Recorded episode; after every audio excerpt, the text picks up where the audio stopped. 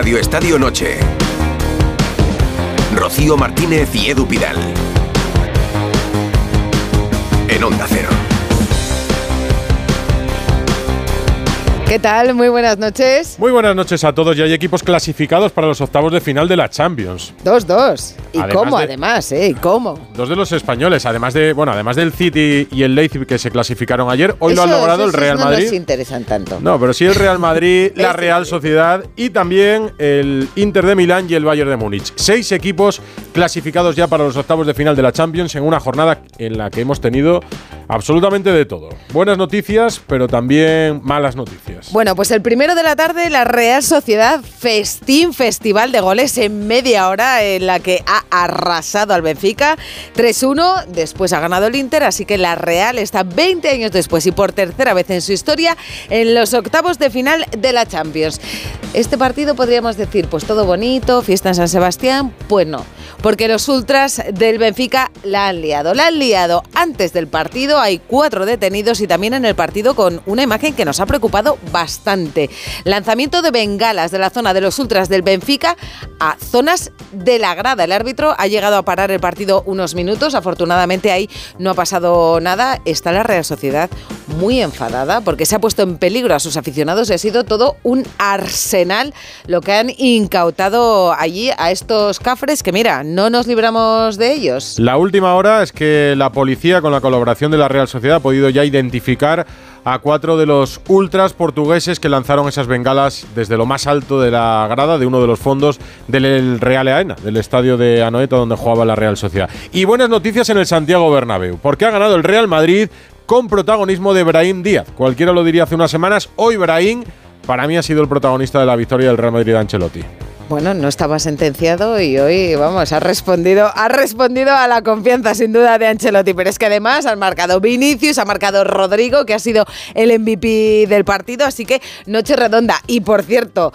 tan redonda que hasta, fíjate, ha tenido que jugar Lunin porque en el calentamiento se ha lesionado Kepa, pues oye, para un penalti con el partido empate a cero y termina el partido con otro paradón. Y no un Arsenal, sino el Arsenal, pues nos ha dado el disgusto del día. Ha ganado al Sevilla 2-0, pero vamos a intentar ver la parte positiva. Es lo normal. Bueno, el Sevilla no está eliminado es. y tiene opciones de clasificación, ganando las dos últimas jornadas, eso sí.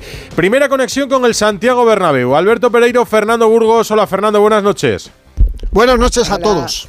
¿Cómo está la cosa Buenas, por el chicos. Bernabéu? Zona mixta, sala de prensa. Sí, bueno, estamos esperando a um, Carlo Ancelotti. eh, está hablando ahora mismo, acaba de comparecer el entrenador del eh, Braga, que bueno, no ha dado una buena imagen que se diga. Y en el Madrid todos son buenas noticias, menos. La lesión en la pierna derecha muscular en el calentamiento de Kepa Rizabalaga. Mañana le van a hacer pruebas, pero es muy posible que no pueda ir en la lista del próximo viernes de Luis de la Fuente cuando era un fijo para el seleccionador nacional. Lo bueno es que el Madrid no ha metido tres goles, ha metido cuatro, porque la parada de Lunin en el minuto 5 de penalti, eso es como si fuera un gol, y ha allanado la victoria del Real Madrid, que ya está clasificado para los octavos de final y además se ha visto favorecido por el empate del Nápoles en el Maradona frente al Unión Berlín. Pues preocupa la lesión de, de Kepa Rizabalaga. Mañana la conoceremos. Si se pierde la lista, se perderá también el partido con el Valencia de este fin de semana para el Real Madrid. Volvemos ahora al Bernabéu, Rocío, pero vamos a ir a Donosti con una conexión en directo. Decía que se había identificado ya a cuatro de los ultras que han lanzado las bengalas en el Real Arena, en, el, en Anoeta, en el estadio de la Real Sociedad. Presidente de la Real Sociedad, Joaquín Aperribay, buenas noches. Buenas noches. Porque lamentablemente, y a pesar del buen juego y de la victoria, eh, se ha hablado mucho y ha sido protagonista los ultras portugueses, después de los actos, antes y sobre todo durante el partido. Eh, decía que se ha identificado ya cuatro personas. ¿Tiene constancia de esto?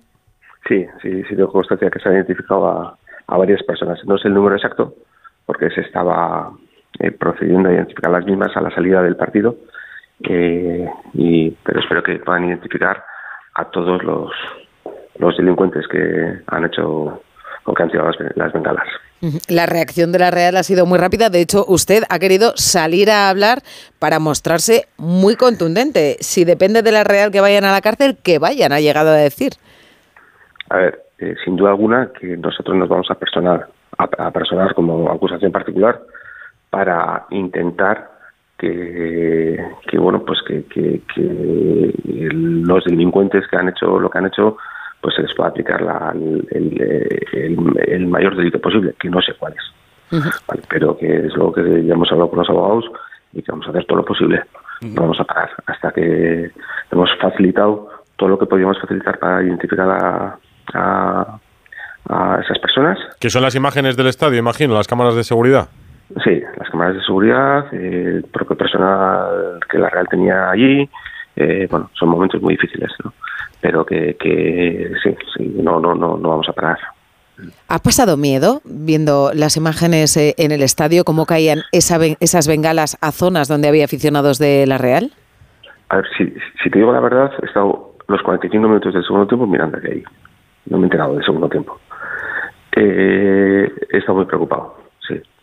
Y eh, no puede ser, no puede ser.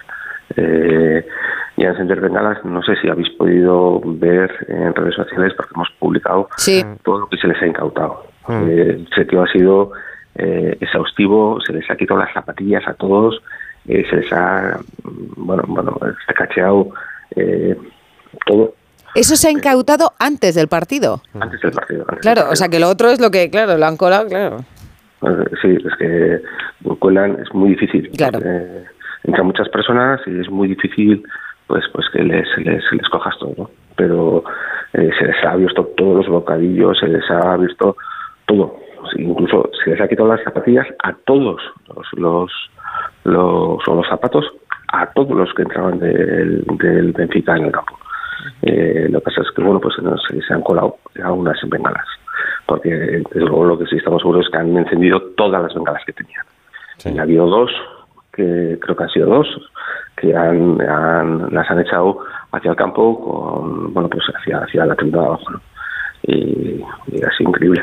Estamos viendo las imágenes en las redes sociales de la Real Sociedad. Vamos a aprovechar las fotografías también para que nuestras compañeras la utilicen en las redes sociales de Radio Estadio Noche. porque, Sí, porque los controles han sido exhaustivos. Tampoco es la primera vez que lo hacen, presidente. Yo recuerdo en el Calderón en 2015, eh, también se cacheó a, todos los ultras del Benfica que pasaban al fondo norte del Calderón, se les requisaron un montón, decenas y decenas de, de bengalas, y aún así pasaron algunas y las lanzaron también desde lo más alto de, uno de los fondos hacia la zona de abajo donde había aficionados locales. O sea que tampoco era la primera vez que lo, que lo hacían. ¿Estaban prevenidos ya de que es un grupo peligroso? Imagino que sí, porque en la previa la liaron. En la, eh, sí, a ver, en la previa la liaron, eh, no pudieron ir al primer, partido, no pudieron bajar al primer partido que jugaron este año fuera contra Inter. Mm. Eh, sí, se han puesto muchísimas medidas. ¿Y, le, preocupa, le preocupa porque a pesar de las incautaciones, le preocupa que en estos casos la sanción eh, la asuma siempre el equipo local, que es de quien depende de la seguridad o no? No, no asume el equipo local. En este caso las sanciones eh, sabe UEFA que hemos que hemos eh, puesto todas las medidas eh, o muchísimas medidas y que hemos, los cacheos estaban presentes en los cacheos que hemos hecho hoy y hemos aplicado muchísimas medidas hoy en el en la Arena, pues muchísimas. Ha sido eh, pues, este momentos muy difíciles, ¿no? Y, y, a mí lo que me preocupaba, a mí sinceramente lo que me preocupaba en ese momento más que lo que nos puede decir UEFA o no, mm. era las personas. Claro. no, claro, eso está claro. Eh, no, si, digo es que yo creo, yo creo que todos tenemos en, en, la memoria ¿no? Que, que, en este país murió un niño por el lanzamiento de una bengala en el estadio del Español. Sí, si, lo, si lo digo, más más que una creo que fue más una bengala sí pero una especie de cohete, un lanzacohetes sí, fue de un, un pescadero no que lo tenía de cuando iba a la pesca y se le ocurrió meterlo en el campo y una pistola. aquella desgracia sí pero, bueno decían en, en, el postpartido presidente más que digo una vez que ya no ha ocurrido nada afortunadamente para los aficionados eh, una vez que pasa eso qué responsabilidad tiene por ejemplo también el Benfica porque las entradas de la zona visitante se las envían directamente al equipo visitante, que es quien las distribuye entre sus aficionados. ¿Alguna responsabilidad habrá de que esas entradas caigan en manos de manos de Cafres, sí. A ver, este es un tema muy complicado. Ya, ya, sí, ya lo sé, pero alguien tiene que... eh, en la Real hubo cinco detenidos en, Lisboa y ninguno era socio. Hoy ha habido tres detenidos, eh, uno en teoría aficionado de la Real, no socio. Entonces es un tema que, que cuando los clubes procedemos a actuar, lo que hacemos es siempre cumpliendo con el protocolo policial y haciendo lo que nos piden. ¿Cuándo nos ayudan las aficiones? Las aficiones nos ayudan cuando se desplazan organizadamente. ¿Qué es? Pues que te identifican los autobuses, las personas que van y tú informas al otro equipo y a la policía de cómo se desplazan tus, tus ultras. Esa es la forma mejor. ¿Por qué? Porque si no, puede haber perfectamente cinco coches que vayan de San Sebastián a Lisboa o de Lisboa a San Sebastián que no estén controlados. Entonces, el, eh, generalmente, bueno, yo te puedo hablar, por lo menos lo que hace la Real Sociedad, es eh, favorecer en cualquier caso todos los protocolos policiales. Y, y, al final, pues el control de cómo se desplazan las personas es importante. Que se hayan desplazado cuatro coches, que esos cuatro coches hayan conseguido, pues por la forma que sea, eh, entradas de, de otros. Eh, no es fácil el control. No es fácil el control porque tú identificas a todos los que venden las entradas mm. y pasas esa información y das esa información. Y con los ultras lo que tratas es de que vayan organizadamente. Y para eso, pues eh, hablas mucho, eh, bueno, pues eh, por ejemplo, en la Real, en ese tipo de cosas, pues tenemos, colaboran con la Real Sociedad para poder facilitar toda la información a, la policía correspondiente y, a, y al otro equipo, ¿no? Pero eh, puedes tener ultras que no te favore, que no te ayuden, que no te favorezcan, que no te faciliten esa información y pueden conseguir las entradas de muchas formas, no solamente del club, eh, del club pues, procedente. Eh, puede haber personas intermedias que efectivamente que estén identificadas pero que le den las entradas a otro. Mm. No es un tema fácil. Presidente. Al Benfica, porque los del Benfica estaban al lado mío y estaban eh, abochornados y, pidiendo perdón y, no, no, no, es fácil el control de esas personas. Quiero hacerle una pregunta a Santi Seguro, la presidente. Antes que nada, presidente, enhorabuena por la clasificación y por el enorme partidazo de hoy. La primera parte ha sido algo sensacional.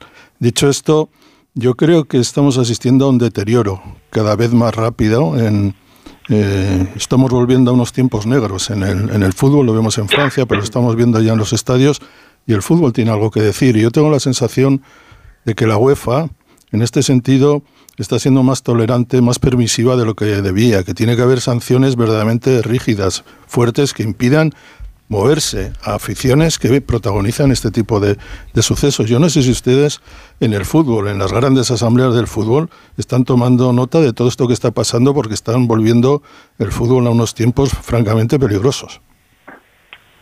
A ver, puede ser una... Hola Santi, Hola, saludarte. Eh, eh, puede ser una de las medidas a tomar. Hoy lo que sí, eh, bueno, pues en Lisboa hubo cinco detenidos supuestamente aficionados de la Real Sociedad y ninguno era socio. Hoy ha habido un detenido supuestamente aficionado de la Real Sociedad y no es socio. ¿Qué está ocurriendo? Que hay muchas personas que se acercan a estos eventos que son en masa, que la gente pues alterna o, acude al campo con, con más tiempo, que está en pares, acuden muchas personas que no son socios y que propician este tipo de... Bueno, vamos a terminar con, buen, con buena... y hay también, por supuesto, socios que, que, lo hacen, ¿no? Mm. pero no es un tema que es fácil de controlar. Tú le quieres felicitar, ¿no? Hombre, vamos a terminar con buen sabor de boca, ¿no? Porque la Real Sociedad está 20 años después en octavos de final, así que vamos a intentar terminar con esta sonrisa que me imagino que viendo que no ha pasado nada, estará contento el presidente. Sí, la verdad es que muy contento. Se me ha chafado el partido, tengo que reconocerlo. Pero, pero lo bueno pasa en la primera parte. Sí, es, bueno, es verdad. Es verdad que lo bueno pasa en la primera parte. Y os agradezco además que nos felicitéis y también que nos deis la oportunidad de hablar en estos momentos porque no, no ha sido fácil. Ahora vamos a volver a Donosti para celebrarlo con... Con un protagonista. Sí, si, nos coge el teléfono, presidente, con su capitán, con Mikel Oyarzábal en, en, unos minutos. Voy a aprovechar que está hablando en directo Ancelotti en el Bernabéu. Gracias, presidente. Gracias, Me alegro de que todo ya gracias. haya pasado sin heridos. Gracias al presidente de la Real, Sociedad, Joaquín Aperribay. Habla Ancelotti en el Bernabéu, Burgos. Eh, el equipo está en octavos, eh, ha debutado... Tercera pregunta se ha quedado sin Ha dicho que Piqué vive en su mundo, que no es el del madridismo y que se olvide de que la gente no se acuerde de la 14. Luego comentamos también lo que ha dicho Piqué, el Piqué más provocador otra vez. Piqué vive en su mundo que no es este, ha sido la palabra. Como he dicho, eh, estamos muy cuidado con él. Ha, empezado a entrenar con el equipo después una le- lesión bastante larga, después eh, una semana, hace una semana, cuatro entrenamientos. Entonces tendrá su tiempo cuando estará al 100%. ¿Qué tal, Carlos? Aquí a su izquierda, Rubén Cañizares de, de ABC. Con esta clasificación, el Madrid suma ya 32 pases a octavos, que son las 32 Champions que se han jugado en este nuevo formato. Es el único club de Europa que lo ha conseguido. Quería saber qué le dice este dato. Me dice que el Real Madrid lo ha hecho mejor que otros en esta competición, porque pasar la fase de grupo no siempre es tan sencillo. Yo creo que tenemos que valorar el hecho que en estos primeros cuatro partidos lo hemos hecho muy bien, en casa, fuera de casa, hemos hecho partidos muy completos. eh, Estamos muy felices de llegar a los octavos de final después de cuatro partidos. Esto no significa que los próximos dos vamos a, a descansar, porque para nosotros los partidos de Champions son, eh, tienen todas la misma exigencia de mostrar nuestro mejor nivel. Hola, aquí, ¿qué tal? Carlos, buenas noches. Pues sigue Ancelotti desde el Santiago Bernabéu después de la victoria del Real Madrid que lo clasifica por octavos de final de la Champions. Siguen las preguntas. Teniendo que parar un, un penalti, gracias. Bueno, Kepa ha tenido una molestia en el calentamiento, entonces no era, no era cómodo para jugar. Pusimos a Lunin, que ha mostrado, nos ha ayudado a, a ganar este partido, porque ha hecho una parada determinante en el penalti, es muy seguro con, con balón a los pies, ha hecho un partido completo, significa esto significa que la plantilla es muy sana porque el partido de Brahim, el partido de Lunen, el partido de Lucas Vázquez, eh, significa que tenemos una plantilla sana. Esto nos permite de pelear en todas las competiciones. Pau Burgos. Chao, Carlos. ¿Qué tal? Buenas noches. Fernando Burgos en directo para el Radio Estadio Noche de, de Onda Cero. Eso somos nosotros. Te quiero preguntar por el partido de Vini, si le has visto descolocado, como nos comentaste ayer, eh, al igual que en, que en algún otro partido, si le has tenido que corregir mucho y si crees que está más cerca del nivel que mostró las dos últimas temporadas. Si podemos ver esta temporada también al Vini que marcaba la diferencia en los dos últimos años. Bueno, evaluando el partido de Vini con honestidad, la primera parte eh, me ha dejado algunas dudas eh, porque podía ser un poco más efectivo. La segunda parte ha sido una segunda parte espectacular. La- lo que han hecho Vinicius y Rodrigo en la segunda parte hay que mirarlo bien porque han hecho combinaciones espectaculares. La verdad es que también por características, cuando tú te adelantan el marcador, a ellos están más cómodo. La contra que hace Vinicius y Rodrigo, no hay muchas parejas que la puedan hacer. ¿Qué tal, Carlos? Enhorabuena por la victoria. Eh, hemos contado hoy en la cadena SER, Héctor González en directo en el larguero de la cadena SER, Hola, Héctor, que el también. club eh, Ahí está la descarta pregunta. incorporar a Mbappé el año que viene, De Mbappé. aunque quede libre. Eh, ¿Le parece bien esta decisión del club de pasar página ya de una vez con, con Kylian y Mbappé y centrarse en otros objetivos en esta plantilla? Gracias. No, no te contesto, perdona, no te contesto. Estaba más claro que el agua. Hola, buenas noches. Eh, hoy se le ha visto 8 de noviembre se va a meter Brahim. Ancelotti en También. Rodrigo a abrazarle. El otro día tuvo que sacar un poco del campo a Vinicius, bueno, y sin un poco en el clásico. No sé, en su labor, cuánto tiene que ser un poco padre, entre comillas, con estos jugadores jóvenes y cuánto entrenador. Gracias. No, yo soy solo el entrenador, hago el entrenador, soy una persona que hace el trabajo de entrenador. Esto, y creo que los jugadores tienen que evaluar bien estas cosas. Que yo no soy un entrenador, yo hago el trabajo del entrenador, soy una persona y, y creo que no, no, no, no, no se deben equivocar los jugadores. Saben perfectamente cómo soy, eh, saben perfectamente el trabajo que hago, que a veces es de meter en el banquillo el jugador, mas nunca la persona. La persona, tengo un- una relación extraordinaria con todos. Me respetan mucho eh, eh, y yo, como yo, que intento de respetarlos todos como persona. Eso sí me lo creo, ¿ves? El respeto que le tienen los eh, jugadores. Aguado, la razón. Le han preguntado por lo de las liguillas que ha pasado en Madrid, eh, más que en ningún otro club. ¿Eso dice mucho de la exigencia de este equipo? ¿Me puede repetir? Sí, la- el pasar todas las liguillas de la Champions, ¿qué dice de la exigencia del Real Madrid? Ha dicho una palabra que nunca he oído. Las fases de grupos, Carlos, Exigencia. que es el No, único equipo que ha pasado siempre octavos. ¿Qué dice, ¿Qué dice de la exigencia del Real Madrid? Ah. Las liguillas. Liguilla. Ah, liguilla. Claro, las fases de grupos. Eh, creo que, ¿Cómo se como he dice dicho, es una competición especial eh, para nosotros. Y creo que el Real Madrid ha construido su historia en esta competición. eh, eh, es por esto que cada partido de esta competición para nosotros es muy especial. Es que, claro, él hubiera dicho fases de grupo, como diría él, Claro, sin ese al final de la segunda Nunca te palabra, acostarás pero en aprender algo buen- nuevo. Liguillas le ha matado al pobre, se le ha puesto la ceja en el techo. Brahim es el tercer jugador de la plantilla, solo por delante de Guller y Ceballos en minutos. Me gustaría saber si usted siente que ha sido injusto con Brahim estos meses. Sí, puede ser. A mí no, no- no me pasa nada decir eh, eh, que podía tener más minutos. Esto eh, es obvio. Como excusa, te puedo decir lo que he dicho antes, que creo que su posición mejor en la plantilla que tenemos eh, es donde ha jugado hoy. Es verdad que puede jugar en otro sitio, en aquella posición ha, ha jugado muchos partidos y bien Bellingham. Claro. Última pregunta. Ahí tampoco le pillas a Ancelotti.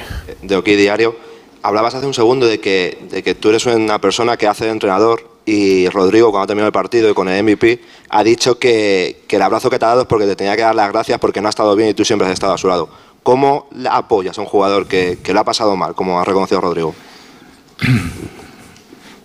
Bueno, como he dicho, los delanteros, eh, a lo largo de mi carrera, hay delanteros que marcan todos los partidos, hay delanteros que son momentos que le cuesta marcar.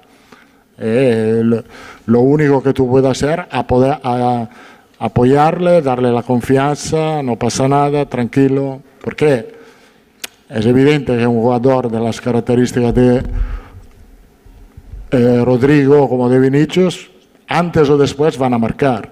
Tiene una calidad extraordinaria, eh, es solo una cuestión, cuestión de tiempo.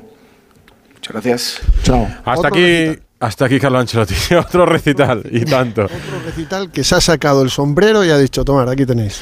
En todas las respuestas, además. Ahora hablamos de ello. Todas, todas. De momento hemos tenido que empezar con Joaquín Aperribay, el presidente de la Real Sociedad, y con Carlo Ancelotti, protagonista en la sala de prensa de Bernabe- del Bernabéu. Sí, ha ganado el Madrid 3-1, eh, 3-0, ha ganado la Real Sociedad 3-1 y ha perdido el Sevilla 2-0. Saludamos a todos los que nos acompañan, Rocío. Hombre, Vamos para por allá. favor, por favor.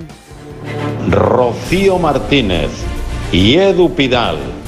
Radio Estadio Noche. Además de nosotros, siempre muy bien acompañados. Santi ya ha estado por no aquí. pero no me atrevo a, a decir que, que Santi Segurola es un pirata de la noche deportiva. Hola, por la música, por la música, por la música de Piratas del Caribe, Santi. Que ya lo hemos escuchado hablando con Aperribay, Edu García. A mí sí, a mí me pega ser pirata, bucanero, eh, sí, de todo. No, De lo todo. asumo además, eh, me falta el parche. Feliciano López, te lo has pasado bien hoy, ¿eh? Sí, un poquito de diversión no viene mal de vez en cuando. Tenemos al látigo Serrano por ahí. Aquí estamos, divirtiéndonos por una vez. El otro día ningún gol, hoy tres. Pueden haberse repartido de otra forma, pero vamos, nos conformamos. Hombre, por una vez, hijo, qué catastrofista eres tú también. Natalia Torrente, ¿qué tal? ¿Qué tal? Buenas noches. Eh, conmigo Pirata, pirata tienes también. problema, ¿eh? Pirata, pirata. No, solo no me atrevo con, con Santi, no me he atrevido con Santi Segurola, pero no, está sonriendo, está sonriendo. Es una profesión que en el fondo se ha ido con el dura. tiempo dulci- dulcificando, ¿no? no Yo creo que No tiene ese, lo que ese tufillo, ¿no? Y, y eso que la Armada Española lo pasó fatal porque los grandes piratas eran los, los ingleses y nos han, nos han arruinado economía una barbaridad en la época del imperio, pero, Pero yo creo que es una profesión que nos, nos, nos hace una sonrisa, nos dibuja una sonrisa, es el piratilla. Sí, Yo creo que somos más Lazarillo de Tormes. Hoy, ¿no? que hoy- pirata. hoy los ingleses a quien han pirateado es al Sevilla, que lo deja. No, pero lo han hecho muy legal, no lo han hecho pirateado. No, no, lo han, lo han hecho bien. El Sevilla no ha disparado a puerta hasta, bueno, creo que una vez entre los tres palos Hasta en el todo el partido. 70 o 80. Sí, sí, casi al final del partido es el único disparo del Sevilla. Así que buenas noticias para la Real y para el Real Madrid. Malas para el Sevilla, que no está eliminado, pero que tiene la obligación de ganar las dos últimas jornadas. Eh, os iba a pedir una valoración rápida, pero es que ha habido tantos regates y tan buenos de ¿Sabes- Ancelotti en la sala que- de prensa. ¿Sabes lo que me ha gustado? Las imágenes que me han gustado a mí mucho. ¿Cuáles? Los abrazos. De Rodrigo y de Brahim Díaz. Exacto, los abrazos de ¿sabes por qué- Rodrigo y de Brahim con molan ese Ancelotti. tipo de abrazos? Porque suena sincero.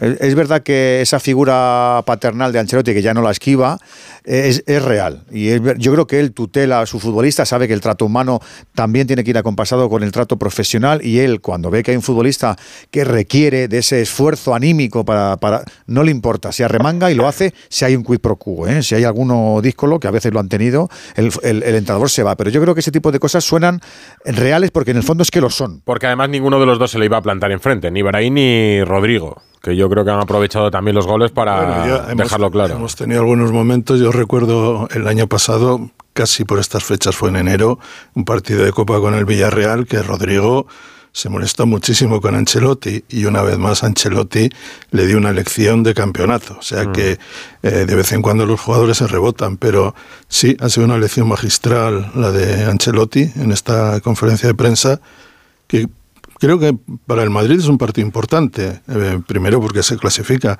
pero por una vez no tiene la coartada Bellingham, porque es que Bellingham venía para todo, y hoy ha ganado sin Bellingham, primer partido que no ha jugado.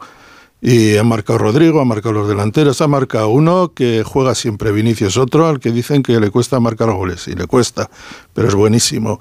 Y luego está eh, Brahim, que no juega prácticamente nada y también ha marcado, o sea, Buenas noticias, hay que decirlo, que frente a un equipo que era una bicoca en el mejor sentido de la palabra para el Madrid, porque era un equipo que quiere jugar a fútbol, que quiere hacer buena letra, que es eh, muy apañado, muy pulcro. Pero Sí, pero que le faltaba esa pero- calidad para meterte en peligro. Claro, ¿no? pero, es que no, desde atrás, pero que no tiene no. ni pegada ni defensa. Por lo tanto, el Madrid corriendo, Valverde se ha pegado hoy un festival de carreras, Vinicius y Rodrigo también, y Brain.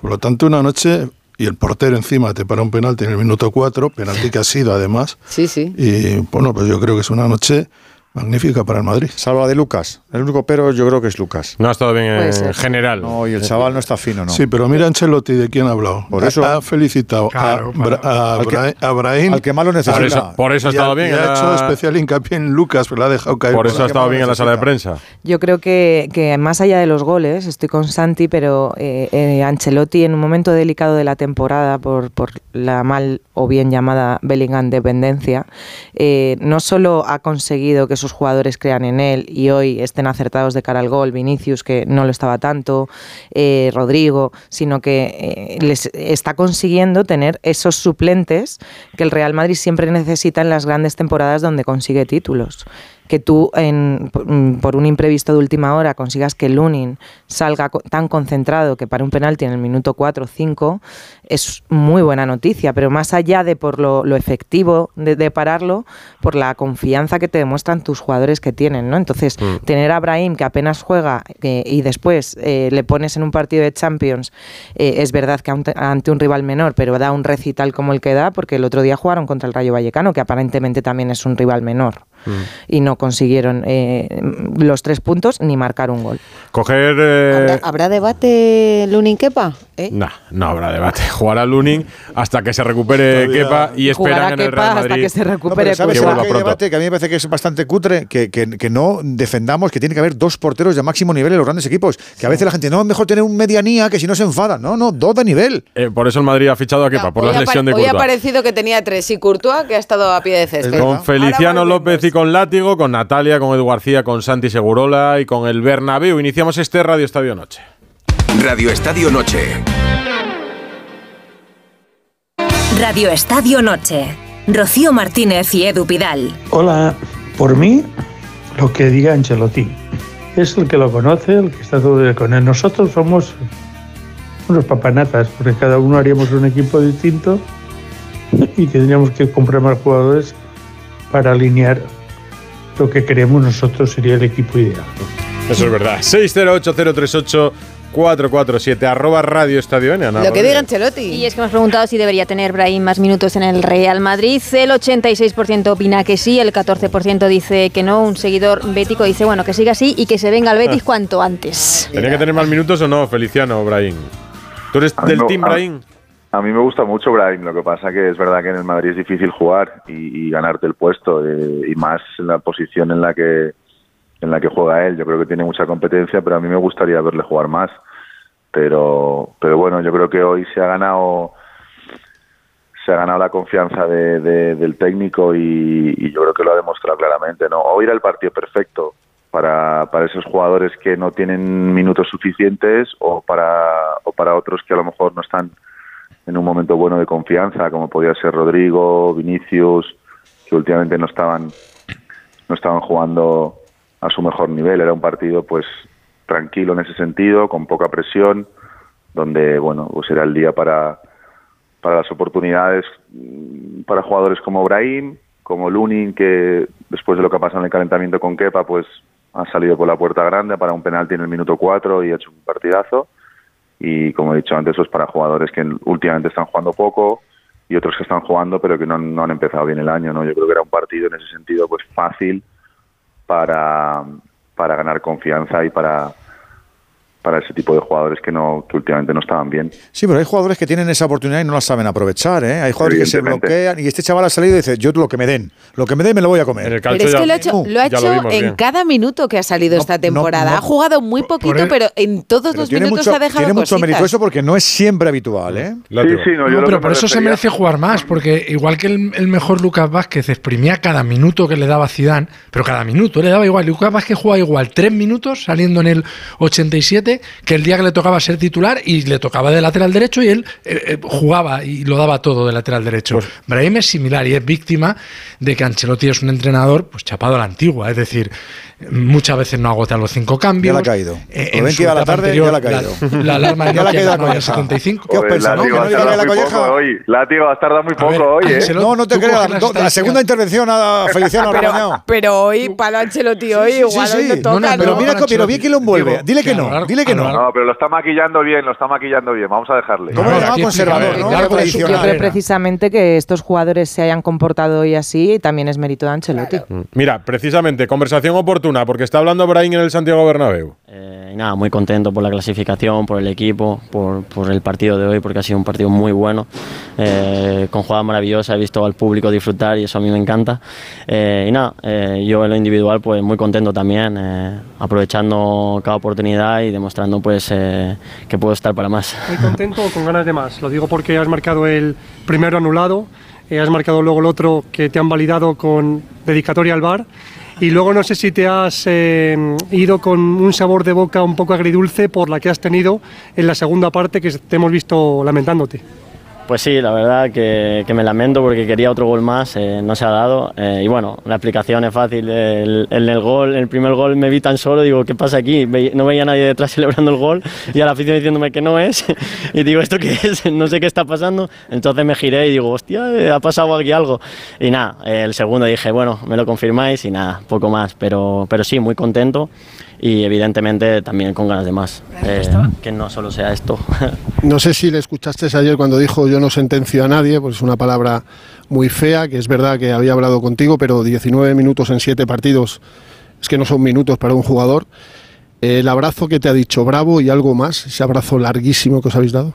Bueno, eh, me, lo, me lo ha dicho en italiano, como he dicho antes, y nada, que enhorabuena, que así se juega, que, que en bravo, que tal. O sea, pues lo que te dice un entrenador, evidentemente, pues estoy muy agradecido con él por la confianza hoy. en- eh, hoy. O sea, eh, no voy a pensar en los 17 minutos después de las palmas ni nada, o sea, pensar eh, en que hoy ha sido un gran día para mí, para todos. eh, muy contento por, por Rodrigo también, que, que metió gol, por, por Vini y por el míster, porque, porque evidentemente él siempre está ahí y me da esa confianza, aunque no lo veáis.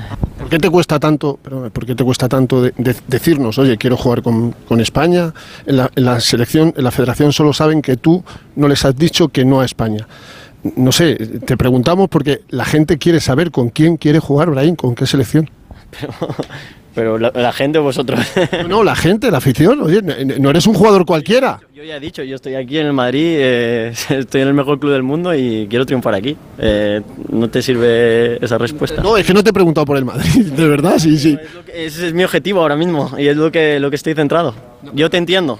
No, pero es que como decía Miguel, es que el viernes, o sea, en 48 horas menos hay una lista y no sé si quieres estar en esa lista.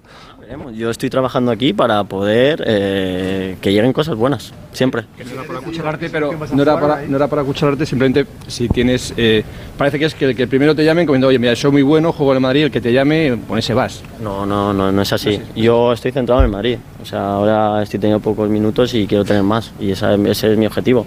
Es la realidad. Gracias.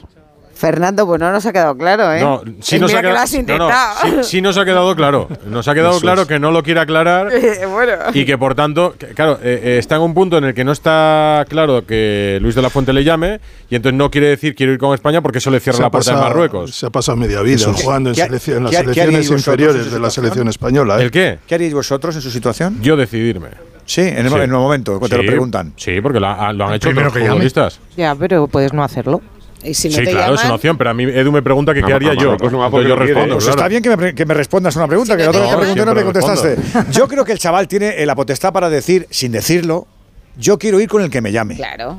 Pasa que como no se puede decir eso Pero porque que no, políticamente Edu, no es correcto, Marruecos no va No, por- él quiere ir a con Marruecos España, no ¿eh? no Lo que pasa es que sabe que España es más difícil Claro, de entrar que Marruecos. España. pues con entonces no lo ¿no? decir porque si no se quiere jugar con el Real Claro, Madrid, por- pero se por- fue al. Milán unos años porque con el Madrid A no las podía. selecciones ya no se llega por romanticismo, se llega por interés. El No, interés de que, García, se- de que yo, si juego con una la- selección, aquí las me hago internacional, juego No. una gran No, competición, no. Se, se revaloriza mi con No, la, la- la insistencia, mira, Edu, la insistencia de, de Burgos y la no respuesta de Brahim viene porque Brahim no quiere decir que quiere jugar con España. Pero si yo lo- porque si pero- mañana dice que si- quiere jugar con si- Marruecos, no, Marruecos le llama el viernes. Escúchame, si estoy cansado, pero Hombre, tonto claro, no soy, si, eso me, si eso me he enterado. No, pero claro. Lo que reivindico es que el chaval tiene todo Pero el derecho del mundo a regatear un Claro, poquito pero- porque no sé pero porque entonces sí, porque no es es que no se importante para él. no es que no se haya decidido. Si él quisiera jugar con Marruecos, Marruecos le llamaba mañana. El problema es que él está no esperando a no España y no quiere decirlo para que luego, si acaba yendo con no Marruecos, ofender. no esté mal recibido. Claro. Porque Sí, yo, yo haría lo mismo que él. Yo también. mimado mucho. Claro. el que Que tampoco le han mimado mucho desde España Bueno, eh, sí. últimamente. Bueno, es que tampoco, eh, vamos a ver, Brahim, oportunidades que- para ir las tuvo cuando jugaba en el Milan. hay que decir que Brahim en su tiempo era con Sancho el- los, dos, los dos delanteros más gran- prometedores de... los grandes jóvenes del Manchester City. Los dos están en el Manchester City, uno se fue al Borussia Dortmund, el Borussia Dortmund sacó 80 millones del Manchester United por Sancho, que ni Sí. juega, ni le llaman, ni tal, así es la vida. Y el. Madrid invirtió 20 millones de, de euros por fichar a un jugador que parecía que estaba a llamar a, figura. Bueno, me ha llegado a jugar en el Milán, pero yo creo que la- para llegar a la selección española... Pero Santi, ¿no crees, ¿no crees que Brahim ha hecho en el Milan suficientes méritos o más méritos que muchos jugadores que están jugando en la selección? Pues eso ya depende de los seleccionadores. Yo, sinceramente, Evidentemente, evidentemente. Tampoco, tampoco he seguido tanto al Milán pues, como para ver, porque tampoco fue titular indiscutible en el Milán. Jugó mucho, eso es verdad, pero no siempre fue Mm. Bueno, titular. te- te- te pongo un caso. Eh, Hakimi. Eh, Nació en España. En sus mejores Hakimi- años. Hakimi es español Hakimi en sus, me- en nacimiento. sus mejores años del Dortmund, del, eh, del Paris Saint Germain, pudo decir: Yo quiero jugar Del con España. Inter. Del Inter, del Inter, es verdad. No me salía ver, de dónde fue el primer. Eh, pudo decir: Yo quiero jugar con España. Y esperar la llamada de España. Pero no. Eh, vio que no estaba claro y dijo: Pues me voy a jugar con Marruecos. Re- Recordad otra cosa, y es que en 2030 se juega un mundial. Eso se puede apañar, que juega un cacho Perdona. con uno, un cacho con otro. No, no, pero está- Mira, mira, eso pero es una buena idea. Estamos, claro. estamos prácticamente a seis años y medio del Mundial. ¿Qué edad tiene Brian? 22, Mm. 23, 22 me parece que sí, Brian llega. sí. Entonces está en un momento donde vaya donde vaya y en un país, en Marruecos yo creo, estoy de acuerdo, que va a tener muy buen equipo, pero es más fácil probablemente llegar a la selección de Marruecos que a la española. Yo supongo que todas esas cosas, en un mundial que también se va a jugar en Marruecos. Entonces, supongo que todas esas cosas están pasando por la cabeza de un jugador que ni tan siquiera es titular en Madrid, que estamos discutiendo porque había jugado 19 minutos y ya le estamos metiendo en la selección española. Dices No, que- pero que- es, verdad que igual ahora no, pero Lo que estoy diciendo es que en la selección lo que apunta española, a día, a día de hoy, la selección española no es, o sea, no es, no es tan, tan caro ir a la selección, sinceramente, como era hace un tiempo. O sea, hay jugadores que han jugado pequeños par- tres o cuatro Sí, sí. partidos buenos o incluso menos y han debutado. Yo recuerdo Munir. Munir debutó así en la selección pero, española. ¿Y de los actuales cuál Brian creéis? Zaragoza jugó un partido contra el Barça y debutó. Hombre, Abel Lamin- Ruiz, Lamin ha, Edu. de- ha debutado con la selección con pocos minutos en Abel Ruiz, primera. sí, Gaby debutó de- con pocos minutos Abel en Ruiz. primera y muy jóvenes además también. Sí, en el caso de, de es Brahim una es situación la que vive la selección española en la que no está tan, o sea, no está tan caro debutar. Está en un momento la selección española donde donde está muy abierto eh, la posibilidad de debutar. Sí, que no es la selección del que Mundial nunca. de No hay- 2010. No hay, tantos jugadores tan fijos. Entonces yo creo que Eh, es un eh. momento a lo mejor para jugadores como Brahim, que creo que Sí, pero- En, en pero esa posición, eso Fernando, tiene ¿quién, que jugar en quién está? ¿Quién puede tiene estar en la lista del Tiene viernes? que jugar en el Madrid, si no. Ya, eso sí, claro. Si es, si es que hay un problema, en la selección española no hay eh, una posición para Brahim. Bueno, no la hay en el dibujo de la fuente, sí, es Claro. verdad. Exacto, en el esquema no, no hay. No hay porque juega con un 4-3-3. O sea, juega con un pivote, dos interiores, dos extremos y un delantero centro. Brahim se puede adecuar a una banda. Para mí sí. A la derecha. Para mí sí se puede adecuar a una banda. Pero eh, todas esas posiciones de banda hay eh, nueve jugadores antes que Brahim. Nueve o diez. Y solo pueden ir. Que están jugando todos los partidos. El problema Sí, es que bueno, cuando pero- jugaba los del Milan eh, no estaba de la fuente y tampoco se le llevó. Y, y Sí, posiblemente tenía más méritos. Pero al final no jugó. Sí se les llevó. Se les llevó en una convocatoria. eh, el próximo día os la recuerdo, que no la tengo aquí. Y, y no jugó ni un solo minuto. Si, si yo creo que el chaval tiene eh, toda la potestad y, y- y para claro, decirnos lo que quiera. duda. Pero, a ver, hay una nebulosa, hay una neblina de que no sabemos con quién quiere jugar. Porque no, lo, porque no lo quieren decir. Mira, desde Marruecos se dijo en la pasada ventana de, de octubre, un periodista que les había dado el ok a la Federación Marroquí. La familia, su entorno, la familia, tardó en desmentirlo 16 décimas de segundo.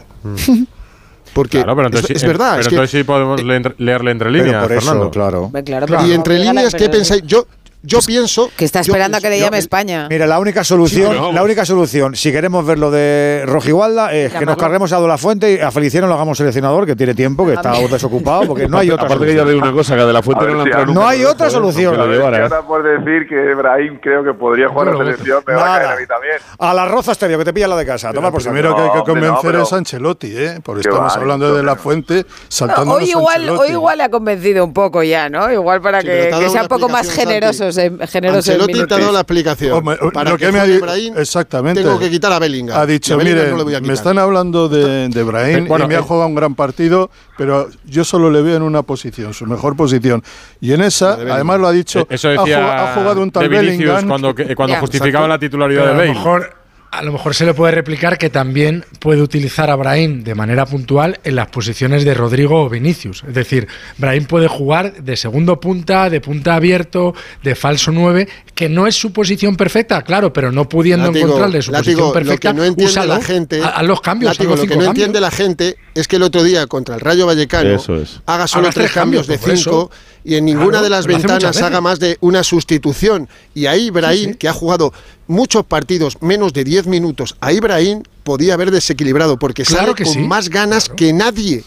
Y en el Wanda sufre la lesión, perdiendo la- el, el Madrid 3-1 en el Wanda. Sale, se pega una carrera y el problema en el hombro derecho que tiene lo arrastra desde el Wanda, Sí. desde el Metropolitano, perdón, desde el Civitas. Que, por cierto, se le ha porque, claro, no, pero eh, que sale con unas ganas terribles, este porque tiene ganas. Y además, mira, le veis en la zona mixta.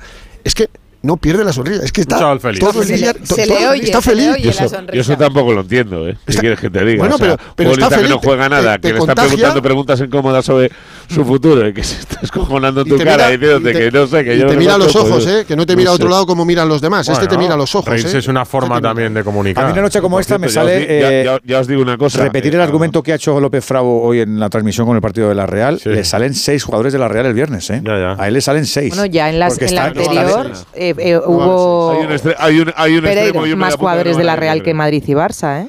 En la anterior No van convocatoria. a estar seis. Por No van a cierto, estar seis. Pero eh, cuatro sí. Hoy, hoy digamos que el Real Madrid se ha quitado ¿no? un poco la etiqueta de Bellingham dependiente a Alberto Pereiro, pero le hemos visto además al final del partido abrazando a todos sus compañeros ahí. Uy, Uy, perdóname. Dale, El dale, de Fernando. Que se ha quitado la mochila encima. Ah. No, se ha quitado muchas mochilas. Hoy, por ejemplo, bueno, ha ponderado la segunda parte de los meninos, que han hecho dos contras maravillosas. eh, la del gol de, Rodrigo es un escandalazo. No hay nadie con esa velocidad y esa, y esa precisión eh, en correr 70 metros que estos dos. Nadie, nadie lo puede decir. Y yo eh, pondría muy en valor el partido de Lunin. Muy en valor. Llevaba sin jugar desde mediados de agosto, sabiendo que no iba a jugar ni un solo partido hasta la primera ronda de la Copa del Rey, el próximo mes de, de enero es así, sale y en el minuto 5 para un penalti con, con- con una suficiencia maravillosa, parado, ¿eh? hace una última parada para dejar su portería a cero en el último segundo en un cabezazo, una mano que parecía Courtois, y hoy efectivamente, hoy hay gente eh, que la confianza que van a tener en el próximo en el próximo partido es muy importante. Vamos a ver lo para, de, un, para un lo portero de Lucas. también, Fer, la inactividad es quizá algo más difícil que para un jugador de campo, a lo mejor. Claro que sí, y hoy no lo ha, de- no ha demostrado, ha hecho cinco paradas, dos de gol, dos de gol. Es que como decía yo, es que no, no, el Madrid no ha metido tres goles, ha metido cuatro porque el penalti es un gol más. El penalti que para es un gol más porque te pone en dificultades el partido en el minuto cinco. Eso es así. Y luego ha dado descanso a mucha gente y va a venir muy bien. Lo que os decía, Bellingham no iba a jugar un solo minuto. Y el asunto eh, Guiller. Tranquilidad a todo el mundo, que le ha traído para que conozca la convivencia y para que vea el ambiente del estadio. que hay lo, que está, tiempo. lo que está claro que el partido ha salido rodado en todos los sentidos, ¿eh? porque todos los sentidos menos lo de ha Kepa, sido- nada más. Exactamente, lo único malo ha sido lo de Kepa. Es, es el típico día en el que ves el partido en el calendario, a algún aficionado le puede dar hasta pereza venir, has ganado tres partidos de Champions, con este te metías en octavos, eh, rival que no, te, que no te llena el ojo y has resucitado a Vini, a Rodrigo, al portero suplente le tienes metido en danza. Te sale un partido con portería a cero y con tres goles a favor. Eh, Bellingham, Bellingham no tiene que forzar. Kroos bien, Kroos bien. Mendy bien. Y luego, eh, sensaciones de, de ese tipo. Y lo que me preguntaba Rocío de, de Bellingham al final del partido, pues para que veas, un tío que viene aquí, que le meten en la convocatoria, eh, que ya sabíamos todos que no iba a jugar, que lo normal es que no hubiera Todo entrado no. y que está en el banquillo y que sale al final, se va por Vini y le dice, ya lo tienes, ya tal. Pues no sé, pues está claro que este Madrid puede tener mil cosas, pero a nivel de problemas en el vestuario tiene entre cero y menos uno, eso seguro. Mira, Arda Güler no ha jugado, un, por un cierto. oyente, un oyente, perdóname, Ah, Rocío, me acaba de mandar un oyente Ah. de los buenos. Brahim fue convocado por Luis Enrique para los partidos de clasificación contra Grecia y Suecia. ¿Os acordáis de aquellos partidos tan importantes que nos metieron en el Mundial? Aquellos partidos en el mes de octubre. Sí, Pues que ahí marcó fue convocado. el, El de Ramos el fue. sueco de la Real Sociedad. Sí, Sorlot, Pues, en, en el puente de la- eh, en el puente del Pilar. Eso, pues Brahim fue convocado por Luis Enrique. O sea, la gente le ha tenido en cuenta, aparte, como decía Santi, de ser titular en todas las categorías En inferiores, todas. desde la sub-15 hasta la sub-21. Pero chico, si vas a esperar a que te llame España, a lo mejor no te van a llamar, aunque salgas 20 minutos todos los partidos y te salga, porque hay otras prioridades en tu posición, es así. Claro. Y el día que te llame Marruecos, te hartes, te vas con Marruecos y se ha acabado el tema. Y no va a pasar nada. lo, ¿eh? que, lo- lo que parecía que iba a ser Brahim con 18 años, no lo es con 24. Han pasado 6 años. O sea, Brahim tiene 24 años. Imagínate, Ya- imagínate Miguel, Jadon Sancho, lo que parecía, que parecía Claro, lo, más. mi- lo mismo, pero igual, Parecía sí, sí, hay, muchos, hay muchos casos de, de chicos que con 18 años, pues imagínate, salvando las distancias, Brahim, no caso. Mira, Melody, que también se esperaba a, a la de mira. Ya- Lamine Yamal, y de repente dices, Sí, pero- pasado 6 pero años, la está en la casilla de salida.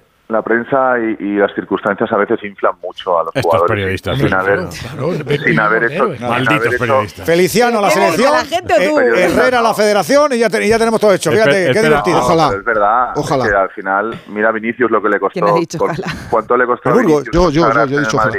Tres, a- ¿Cuánto dos tiempo años. le costó? Pues tre- tres sí, años, tres años, Casi tres. tres Y años. ahora, y claro, y ahora parece que es que hubo habido un año y medio donde si Vinicius no jugaba parecía que el Madrid no podía ganar. Lo que le costó fue un cambio de Total. entrenador. Feliciano. eh, No, eh, Edu, pero es verdad. El cambio de Vinicius ayudó también en el cambio del banquillo. necesitan un tiempo y de repente llegan llegan a, a- a un equipo grande con una expectativa que a veces no están preparados para, para soportarla. No, si es verdad. la realidad. No, no, si yo no pido. Si yo creo que en esta ocasión tienes razón. Bellingham es insustituible ahora mismo en el Real Madrid si hay Ancelotti no lo ve en otra posición. Lo que digo es que a Vinicius eh, Zidane no lo veía porque en esa posición estaba, recuerdo, Gareth Bale. re- Es lo que decía re- Zidane. De. Recordad para mí Sí, hombre, claro. el momento más bajo de la relación Zidane-Vinicius, digo, de la perspectiva, que, de la opinión que tenía Zidane de, de Vinicius fue aquella eliminatoria con el Chelsea, donde le puso de carrilero derecho, de Sí. defensa lateral De derecho. lateral, que es- De carrilero, es verdad. Cierro Bernabéu, que son Oye, las 12 y que- 23. eso- eso no soy yo el malo que lo digo siempre, pero que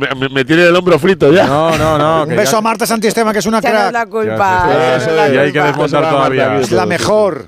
Fernando Dios. Burgos, Alberto Dios. Pereiro y ¿quién más está allí? Y Alberto Espínola. Alberto. Alberto. Alberto Rodríguez. Espínola y, por ahí. y Raúl. Espínola. Un abrazo para Un todos. abrazo. Todos para casa. Chao, chao. 12 y 23. ¿Aprovechamos para beber agua y seguimos con esto de Ibrahim? Cada uno que que no, lo que ¿eh? diga ahí. Es Cada uno beba lo que quiera. agua, con que moderación. dos litros Sí, al día, pues además. venga, o sea vamos que... a beber agua. Sí, ¿no? Radio Estadio Noche. Rocío Martínez y Edu Pidal. Radio Estadio Noche. Rocío Martínez y Edu Pidal. La pregunta es que si Ibrahim tiene que jugar más, yo digo que sí, se lo merece, tiene mucha calidad y Ancelotti le tiene que poner más. Un saludo y a la Madrid. 608-038-447 arroba Radio Estadio Neana. Pues sigue goleando el sí en esa pregunta que hemos hecho. ¿Debería tener Brahim más minutos en el Real Madrid? El 86% opina que sí, el 14% opina que no. Y sobre la respuesta de Ancelotti a Piqué, hay también varias Uy, eh, vamos con eso, luego mensajes vamos y con eso. a favor de a Ancelotti. dar para debate, ¿eh? No, no, a favor de Ancelotti diciendo pues que si hay, hay alguna, mm, dice alguna Champions que será recordada será precisamente la decimocuarta y otros dicen que no, que la verdad es que Ancelotti también es el que vive en su mundo siempre tiene razón. Te van a sorprender que Feliciano es amigo de Gerard, ¿eh? Feliciano y Jerry, Claro. Feliciano y Jerry, uña y carne, ¿eh? Claro, claro. Tenis. Ahí en el mundo del tenis, ¿no? Ojo eso ahí, ojo eso que, ahí. por cierto, la noche madrileña siempre ha tenido una gran fama, ¿no? Pues Hombre, tenemos una noche madrileña. Afortunadamente. Tenemos una noche madrileña, aunque sea con agua, Feliciano López. ¿Está lloviendo? Aunque Con agua. sea con Madre agua. mía, ¿Está lloviendo? Sí, sí, no, con agua que agua, porque tú nos has invitado a beber agua. Ah, vale, vale. Estaba vale. a punto de decirte algo, Edu, pero bueno, me, me he contenido. Ya. No, porque está, ha estado la representante de Haaland en el Bernabéu. Sí. Y los compañeros del chiringuito, que tenemos aquí, no lo oímos, pero vemos la tele del chiringuito, han dicho en exclusiva que Mbappé está en Madrid. Así que. Creo que les han visto en, en una inmobiliaria los dos. Ah, sí. Sí, sí. O en el Chistu, en cualquier, o, o en ambos sitios No, no, casi una en Alberto En el. Reina Sofía, pero En estaba Alberto cerrado. Alcocer. ¿En Alberto Alcocer? Muy cerca del Bernabéu. Ah, bueno, pues ahora me lo cuentas. Antes, después de la alegría del Bernabéu, de la victoria 3-0 del Real Madrid y de la clasificación a otra nueva derrota del Sevilla, que la verdad es que no despega con Diego Alonso. Ha perdido en Londres con el Arsenal 2-0. Está Carlos Hidalgo, zona mixta. Hola Carlos, buenas noches. Sí, ¿qué tal? Buenas noches desde la zona mixta del Emirates, eh, aquí justo al lado de los autobuses que van a trasladar al Sevilla después de este eh, pobre partido del conjunto sevillista. Vamos a escuchar a Fernando Reges, uno de los capitanes. ¿Cómo explicamos esto? Ah, un partido muy complicado, muy difícil. Nosotros sabemos que con cualquier equipo que viene aquí es muy difícil, muy complicado. Intentamos, intentamos competir, peleamos lo que tenía y al final salimos con esta sensación de que competimos. Pero de impotencia, ¿no? Es que ver. no, no ha habido resistencia por parte vuestra, ¿no? Muy difícil porque la primera parte no salíamos de detrás, era muy complicado, nos presionaba, ganaba el balón muy, muy atrás, no podía contraatacar, porque tú cuando vienes en este partido tú tienes que contraatacar, tienes que hacer algo. Al final no conseguimos y salimos con esta sensación de, la verdad, de impotencia. Opciones, Fernando, para, para la clasificación todavía. Os quedan dos finales. ¿no? quedan matemáticas, dos finales por Te- delante. Tenemos que pensar en ganar el próximo partido contra PSV, ¿no? Y, y ver qué pasa ganando también contra Lens. Vamos a ver, vamos a ver. La, fina- a- la verdad que no ganamos ningún partido y es muy complicado pasar a la próxima fase. Habéis tirado en el minuto 96, el primer disparo del Sevilla en el minuto 96. Esto no pasaba desde hace tiempo, ¿eh? Sí, es difícil. Tú vienes con jugadores sin ritmo de juego que no competen a mucho tiempo, es muy complicado. Si tú vienes con los titulares aquí contra el Arsenal, ya es muy, muy, muy difícil. Y al final intentamos, competimos y salimos con la sensación de que intentamos. Entonces los titulares están reservados para el domingo, para el derby, ¿no? Digo los que están jugando más, ¿no? Tú cuando juegas más, tú tienes ritmo de juego y estás con buenas sensaciones. Al final yo vengo ya de un mes sin competir, otros también que no competen y es mucho más complicado jugar aquí contra un Arsenal que viene con una velocidad muy, muy grande. Ha sorprendido por tanto el 11, ¿no? Para ti, ¿no? Por esa falta de ritmo de, de vosotros, ¿no? No, la verdad que no me ha sorprendido, pero es muy complicado, muy difícil tú competir contra un equipo como, como, como el, es el Arsenal. Es muy complicado con, con jugadores que venían ju- jugando y nosotros entramos hoy con un equipo que intentamos pelear, foi difícil y ahora tenemos que pensar en el próximo partido que es el, el Betis, ¿sabes? Intentar competir bien y, te- y salir con, con la victoria. Fernando, estamos en directo ahora mismo para el chiringuito. Hablar de sensaciones, pero las sensaciones que teniendo un partido tan importante como tenéis el domingo contra el Betis es que el Sevilla ha tirado un poco el partido. Creo que no, creo que no. Creo que nosotros quería competir, intentamos no encajar gol lo máximo tiempo posible, encajamos un gol en la primera parte. La segunda parte intentamos meter un gol para ver si entraba en el partido, no conseguimos pero salimos con la sensación de que competimos. Aquí cualquier equipo que viene aquí, Manchester City, Real Madrid, va a sufrir igual. ¿Entendéis que no sois favoritos ahora contra el Betis? ¿Que no sois favoritos? ¿Ahora no sois favoritos contra el Betis después no, de todo? El Betis es favorito, favorito es el Betis, están por delante de nosotros y nosotros vamos, vamos a ver si conseguimos ganar el partido. Gracias, Fernando. Bueno, pues el favorito es el Betis. Eh, hablando ya de lo que viene ahora, que es el derby del, del próximo Presión. domingo. No, ya, Eh, pero- En Champions, dos finales. Eh, si el Sevilla gana los dos partidos, seguirá en Liga de Campeones, pero es que, claro, eh, que este Sevilla gane dos partidos ahora mismo. Bueno, ganó la Europa League. Yo lo ¿eh? veo bastante lejano Mendilibar. Por lo que estamos viendo, ¿no? Por el fútbol que está desplegando el equipo de Diego Alonso. Ahora le pregunto, luego le preguntamos a Paco a cuánto se paga, pero se tiene que pagar a mucho que el Sevilla gane los dos últimos ¿Os ha llamado la atención lo que diga el Betis? A mí me llama la ¿Y atención que diga que es favorito el Betis? que el favorito yo, es el Betis. Yo creo que es por presión, ¿no? Yo creo que es por meter presión ver. ¿no? No, hombre, claro, la está tan bien, está tan bien porque son el Betis, pero- ¿no? pero entonces estás no diciendo que el equipo nada. grande de Sevilla ahora es el Betis. No, yo creo que no lo has dicho por, esa, por la perspectiva de la grandeza, sino por cómo están de estado de forma. Yo, creo que es por el momento y por quitarse presión, pero desde luego eso a tu afición no le tiene que gustar. No, Pero no bueno, creo es yo, que ¿eh? también, también hay que ser sincero, ¿no? Porque, porque vamos a criticar la sinceridad de, de un futbolista, ni siquiera No, comentar, eh, desde comentar. el punto de vista de un aficionado sevillista, ¿no? Si, si ahora mismo es favorito, y eso es lógico, porque mira uno la clasificación y mira uno los partidos que lleva ganado esta temporada. Y sí que no está bien el Sevilla, que no ha dado, que Claro, no está bien. las sensaciones que está ofreciendo es normal que diga que el favorito es el, Yo, yo es estoy, el yo estoy de acuerdo contigo, totalmente de acuerdo, pero por menos que eso, a Gundogan lo mataron. Ya, pero Carlos, por Gundogan ejemplo, también dijo una gran verdad, entonces. Exactamente. Yo ver, pero yo es- estaba de acuerdo con Gundogan. Claro. Pero se han arrepentido ya de haber echado a Mendilibar. Pues a ver, eh, después de, de haber defendido de esa forma eh, ayer tanto el presidente como Rakitic, esta mañana Víctor Horta, de haberlo defendido de esa forma eh, tan furibunda a Diego Alonso, eh, tendría que ser eh, que el Sevilla perdiera el domingo, no sé, 0-6 con el Betis para que se lo cargaran. De hecho, si, si os parece, vamos a escuchar al vicepresidente del Sevilla del Nido Carrasco, Y futuro dentro presidente. de muy poquito, ¿eh? efectivamente, dentro de muy poquito, eh, que ha pedido perdón a la afición por la mala imagen del equipo y que ha hablado también del derby y de Diego Alonso. Lo escuchemos. a ver. Bueno, creo que lo hemos visto todo, hemos hecho un muy mal partido, no se puede calificar de otra manera y lo primero que nos gustaría es pedir perdón a la afición, en especial a la afición que se ha desplazado aquí hoy, más de 1.500 personas, porque el Sevilla no está a la altura de los aficionados que han venido a verlo. Ha dicho Fernando que el Betis es favorito. Yo no sé lo que ha dicho Fernando, nosotros yo le digo que de aquí al domingo nos vamos a matar para darle una alegría a la afición con todo el respeto del mundo al Real Betis Balompié y ganarles el domingo en el Ramón Sánchez Pizjuán. Nosotros vamos a tener paciencia, queremos construir un proyecto en torno a la figura de Diego Alonso, de Diego Alonso, perdón, y nosotros vamos a tener paciencia. Yo no me atrevo y menos hoy a pedirle absolutamente nada a la afición que nos disculpa por el mal partido que ha hecho el Sevilla Fútbol Club. Bueno, pues Bueno, clarito. pues, bueno, lo que tiene que decir también, Hidalgo. Sí, claro, es que otra cosa que va a decir, que tienen dudas y que, y que como eh, pierda el domingo, pues eh, se le pone la cosa en chino. Pues no, no lo va a decir, lógicamente. Pero se le pone en chino. Se le pone en chino, pues sí, claro, es que, es que eh, tres empates en, en Liga, una derrota y un empate en eh, Liga de Campeones, no cuento lo de la Copa del Rey porque era un equipo de regional preferente, y hoy, a ver, tú puedes perder, por supuesto, 2-0 con el Arsenal. Lo es que normal, el Arsenal Es que lo de, es un lo de equipazo. hoy yo creo que es, Pero, bueno, pero pisar Ha habido, una derrota ha con la que puedes ha habido un momento que contaba Carlos rival. Hidalgo en Radio Estadio, minuto 78, que se me ha quedado clavado. Con el 2-0. Y el Sevilla eh, penduleando la bola de un sitio a otro, como si el partido estuviera terminado, como si fueran ganando 2-0, y decir, la inacción, la eh, inapetencia, es que eso te mata. O sea, yo entiendo que quiera hacer lo que quiera del Nido Junior, de, ah, lo vamos a matar, lo que tú quieras. Pero es que están peores las sensaciones que los resultados del Sevilla. El, y mire que están Sevilla mal, ¿eh? ha pisado, el Sevilla ha pisado por primera vez campo rival, creo que ha sido en el minuto 75. Pisado campo rival. Y el único tiro que ha hecho el Sevilla es- entre. eh, bueno, no entre los tres palos, el único tiro que ha hecho el Sevilla, aunque puerta, fuera. sí. Ha sido en el 96, Mariano, ¿eh?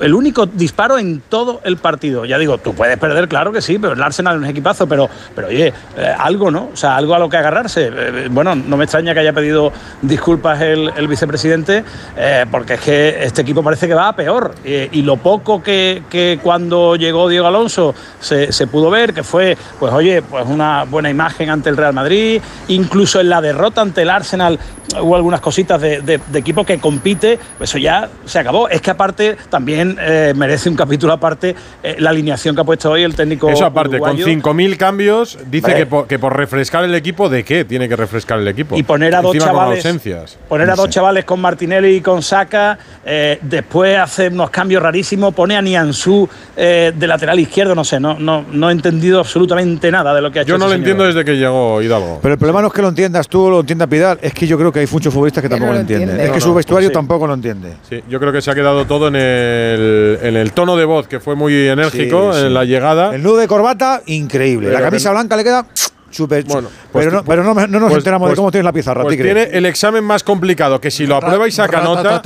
¿Cómo sois? Sí, eh? sí. No, no. Mira, a mí no me mires. Si lo, Están los sedus. si los lo sedus aprueba, aquí. si lo aprueba y saca nota, un Sevilla Betis eh, te coloca otra vez en son- el camino bueno. esos son como 12 Pero, puntos. ¿Y si no? 12 No. puntos. ¿Y si no? 12 puntos. ¿Y si no? 12 puntos. Ganar al Betis son 12 puntos. Si no descarrila Ya, completamente. pero y no ¿y si pierde con el Betis? Pues se termina el camino. Pues el lunes no Pues desayuna. Tiene medias tocadas. Pues un Vía Crucis, vamos, antes de Navidad. Más o menos. Pues el pregón de Navidad lo dará otro en la Ciudad Deportiva de Sevilla. ¿Cómo nos los cargamos? Hidalgo, buen viaje de vuelta de Londres y nos cuentas mañana. Un abrazo a todos. Chao. Un abrazo.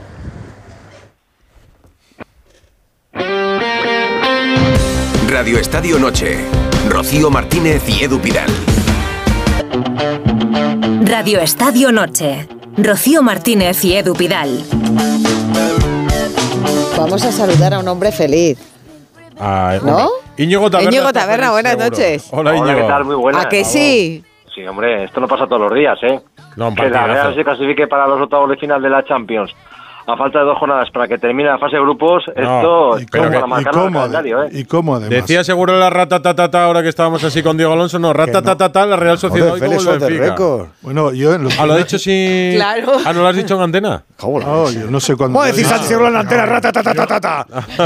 Yo, trabajé con el famoso ratatatata. A mí me parece que lo ha dicho en antena. ¿eh? Pues lo que tú digas. Pero Sí, sí, lo ha dicho en antena, lo ha dicho en antena. Es que la primera parte me ha, me ha impresionado, ha sido una cosa escandalosa, porque para el minuto 25 había marcado tres goles, había un tiro al palo de penalti. El penalti de Brais Méndez. y dos otro de goles Oyarzábal anulado y otro de fuera de juego. Dos goles anulados. Cinco, Eso cinco es. en total, ¿no? Cinco Cinco, total. y el penalti. Bueno, he visto a la gente saltar en Anoeta, Íñigo de espaldas, de cara. Vamos, ha sido una Una- fiesta eso. Una fiesta total. Mira, yo tengo apuntada aquí la palabra o el adjetivo antológica Antológica, muy por la bien. primera parte. No sé si os gusta. Nos La gusta, nos gusta, nos gusta. Yo creo que está un poco corta. Yo, yo he echado de menos a, a Imanol cantando el, el Reala, pero claro, es que es verdad que Tenía como que el jugar el Inter ha Inter. jugado después, pues ha sido una celebración un poco medida. claro. a posteriori también, ¿no? La anécdota de Imanol ha sido la rueda de prensa cuando le hemos preguntado a ver qué le ha dicho el, el colegiado inglés Anthony Taylor al principio del partido que ha reunido a los dos entrenadores y me dice, y dice Imanol, no inglés, no inglés, no me he enterado de nada. Oh, no te. Algo del pinganillo, dice, algo del pinganillo, pero no me he enterado de nada. Pues si es que si no habla inglés y no Pero le pones díselo de otra manera, te pone un traductor. allí o algo. O sea, que estaba, estaba el hombre ahí aguantando la chapa para no ¿Para qué, enterarse de nada. para qué necesitaba lo que le dijera el árbitro si con la media hora que ha hecho? ¿Eso qué iba a decir? Yo a lo mío, tú pita lo que A quieras, que yo tengo aquí a los chavales no te a condicione nada de lo que te dice. buena ¿no? leche. Mira, un Yo- tío. Ah, claro, mejor que el entrenador no sepa menos inglés y más de fútbol, como Imanol. No hace falta que sepa mucho inglés, lo que tiene que saber es de fútbol. ¿Qué decías, Taberna? No, que los goles que no, o las ocasiones que falló ante el Barça el sábado, que ha marcado hoy los goles, Sí. esos goles la Real. Eso decía Látigo, aplicable también al partido de la Real, que se podía haber guardado alguno. Sí, sí.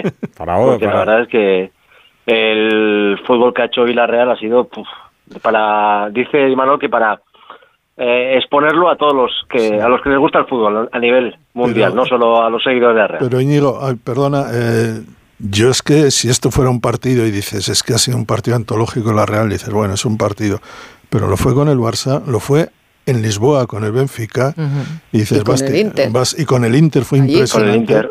Y claro, que esto se produzca eh, frente a estos equipos, a muchos de ellos campeones de Europa con una tradición impresionante, Esto ya son palabras mayores. ¿eh? Esto no es que estén ahora en un momento de forma. Son... Si Taberna está feliz, mira lo feliz que le tiene que estar a estas horas Miquel Oyarzábal. Hola Miquel, buenas noches. Hola, buenas. ¿Cómo estás? Feliz, porque vaya partidazo. Sí, contento, contento. Al final, una noche creo que muy, muy bonita, muy especial y, y bueno, disfrutando tanto nosotros como la afición, así que contentos. MVP, MVP del partido. Ayer Grisman dijo que, que su trofeo MVP que lo utilizaba de porterías con los niños en casa. ¿Tú dónde lo vas a poner? yo no, yo como es el primero, no sé si él tendrá unos cuantos ya y los usará de portería. Yo lo voy a guardar con mucho cariño en un sitio para que para tenerlo ahí todo bien guardadito y, y dentro de unos años seguro que todavía te hace un poquito más de ilusión que hoy. Es que la primera parte, Miquel, fue, vamos, eh, barristeis absolutamente al Benfica, por goles, por juego, por intensidad, por ocasiones. Eh, tenéis el penalti Bryce Méndez, eh, un gol que te anulan a ti de cabeza, otro que te anulan por fuera de juego. O sea, eh, fue, pero, pero vamos, avasallasteis al- a Sí. los portugueses. Sí, creo que una primera parte muy muy buena, ellos con un esquema distinto al que tuvieron allí en Portugal, quizás con las ideas no del todo claras como las tenían hasta ahora, eh, nosotros con las ocasiones que hemos tenido pues las hemos materializado esta vez, que creo que eso es muy importante y, y nada, creo que un segundo tiempo de otra manera, un poquito más eh, trabajando, sufriendo un pelín más, pero, pero contentos también. Yo no sé si esta noche va a estar en tu ranking de noches especiales ante tu afición, va a estar muy arriba, imagino, ¿no? Solo por ver cómo ha sido la celebración después del partido y cómo habéis entrado al vestuario todos. Sí, creo que un partido muy muy especial para todos, en el que nos jugábamos mucho, en el que podías dejar fuera a un rival con, con muchísimo nombre y con muchísimos años de historia. Y bueno, creo que todos hemos disfrutado nosotros, la afición, creo que hay una conexión que hemos generado con ellos muy muy buena y, y nada, esperemos que todos sigamos disfrutando juntos. ¿Esperabais una Champions tan redonda para vosotros, para la Real?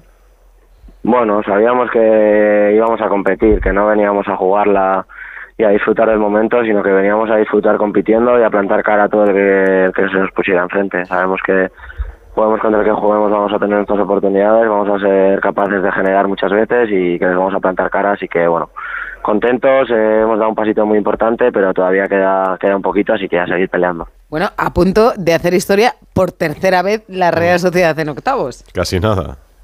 Sí, eh, está cerquita, a ver si para la vuelta del parón, si, si tenemos que, que hacerlo ahí o ya está hecho, pero bueno, contentos. Oye, lamentablemente, Miquel, me daba una vuelta también por los medios europeos y claro, la noticia para muchos es lo que ha ocurrido en la grada. Los ultras del Benfica, desde lo más alto de la grada de uno de los fondos del Real Arena, eh, encendieron varias bengalas y tiraron al menos tres de ellas a la parte de abajo que, que pudieron hacer mucho daño a los aficionados que estaban allí porque me contaban que vivían con miedo el resto del partido pensando en ¿Cómo que, no? en que volviesen a lanzarles una. Ya, ya ha salido el presidente a decir que esto es lamentable y que ojalá se pueda identificar todo el mundo. ¿Vosotros del del césped cómo lo vivisteis? Sí, lo mismo, ¿no? Creo que son actos que, que no se pueden permitir, que creo que hay que sancionar al que, al que lo haya hecho y, y creo que hoy en día con todas las cámaras y todos los medios que hay se podrá hacer, así que nada, que, que sea la sanción más dura que les pueda caer, porque al final pueden provocar muchísimo daño a la gente que estaba debajo y, creo que no son conscientes de lo que de lo que han podido hacer, así que nada, esperemos que, que la gente, que nuestra afición esté bien, que no haya pasado nada grave y, y que los que hayan sido, pues que paguen por ello. Es que no se paró el partido, además, hasta, no sé si eras tú, ¿no? Eh, precisamente que se paró por una falta porque estabas en el suelo, porque el árbitro no había parado el partido cuando habían caído ya dos bengalas.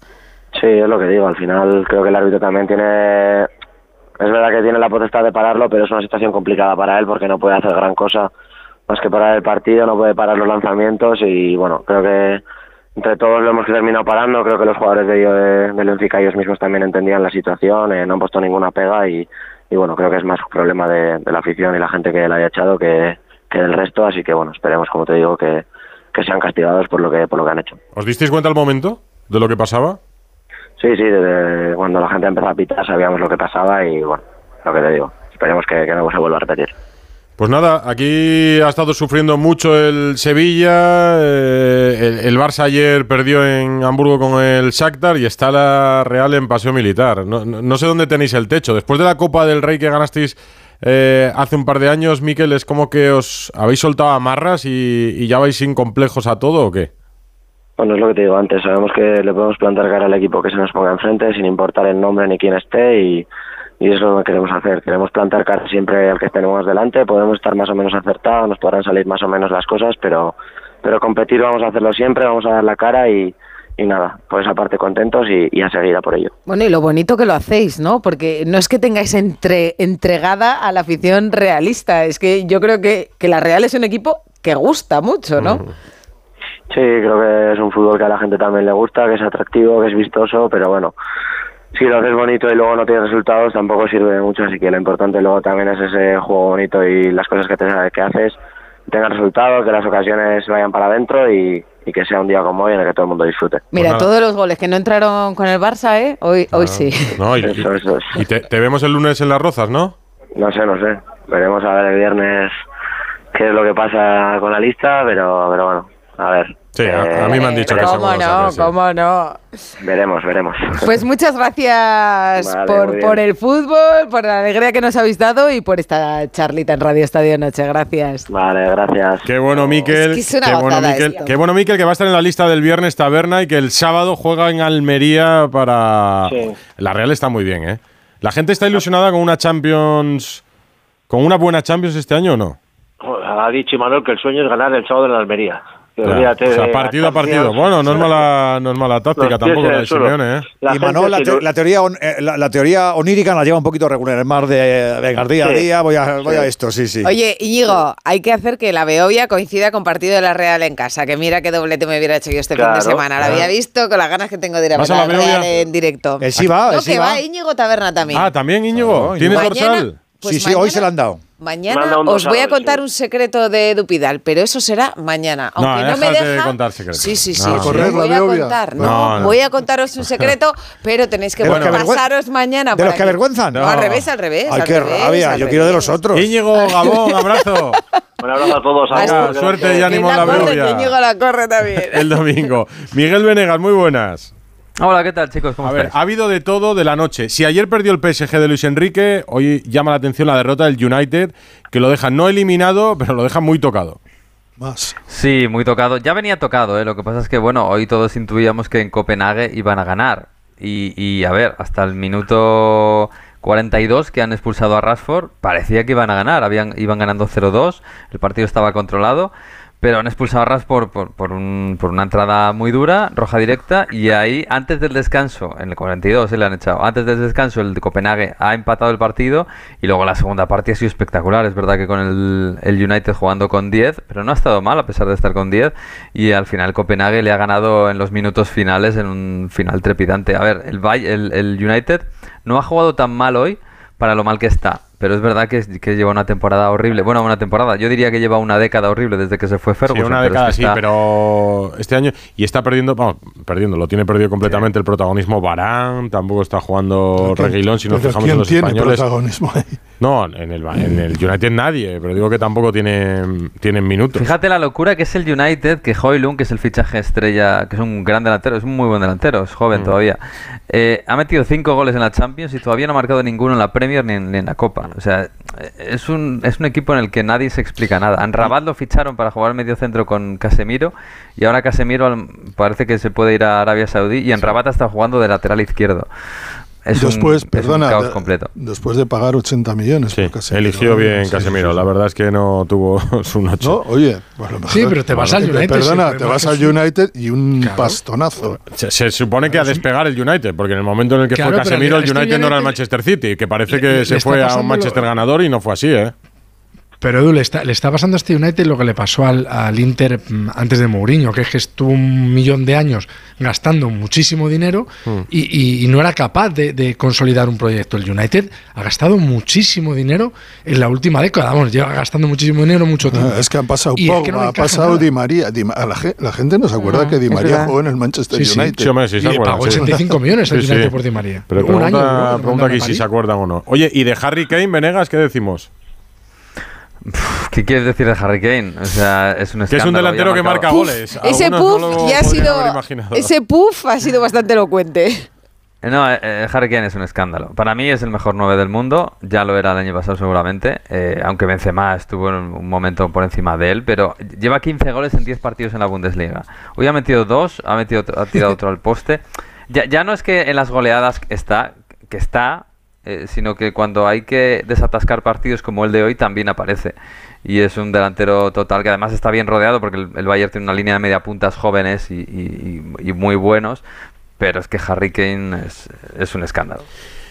Yo, yo solo diría que lo que tiene Inglaterra en este momento, y hemos visto a Saka, a Kane, a Bellingham, a Foden, a Rice, no lo ha tenido Inglaterra jamás y solo un mal entrenador puede romper eso. Es el tiene ahora mismo podría confeccionar la mejor selección del mundo, pero de con mucha diferencia sobre las demás Mm. y le cuesta. Eso no siempre da. Francia no está coja tampoco. Por no tener, no va a tener hasta un nuevo organismo que ayer anunciaba el rey Carlos III en, en Westminster leyendo el Ay, programa con- de los... Con ese, ese trono y eso Sí, todo sí, que pues llevaba. Lo dijo. Van a hacer un organismo supervisor anti-Superliga. Aquel que se quiera menear, cuidado que te quito hasta las licencias. III me sale la musiquita, me ¿Del sale el brandy? estribillo. No, no, luego te la canto ahora. Uy, ¿cómo con los Abrazo, hoy? Venegas.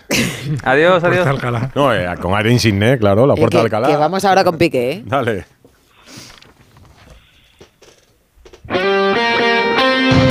Radio Estadio Noche. Rocío Martínez y Edu Pidal.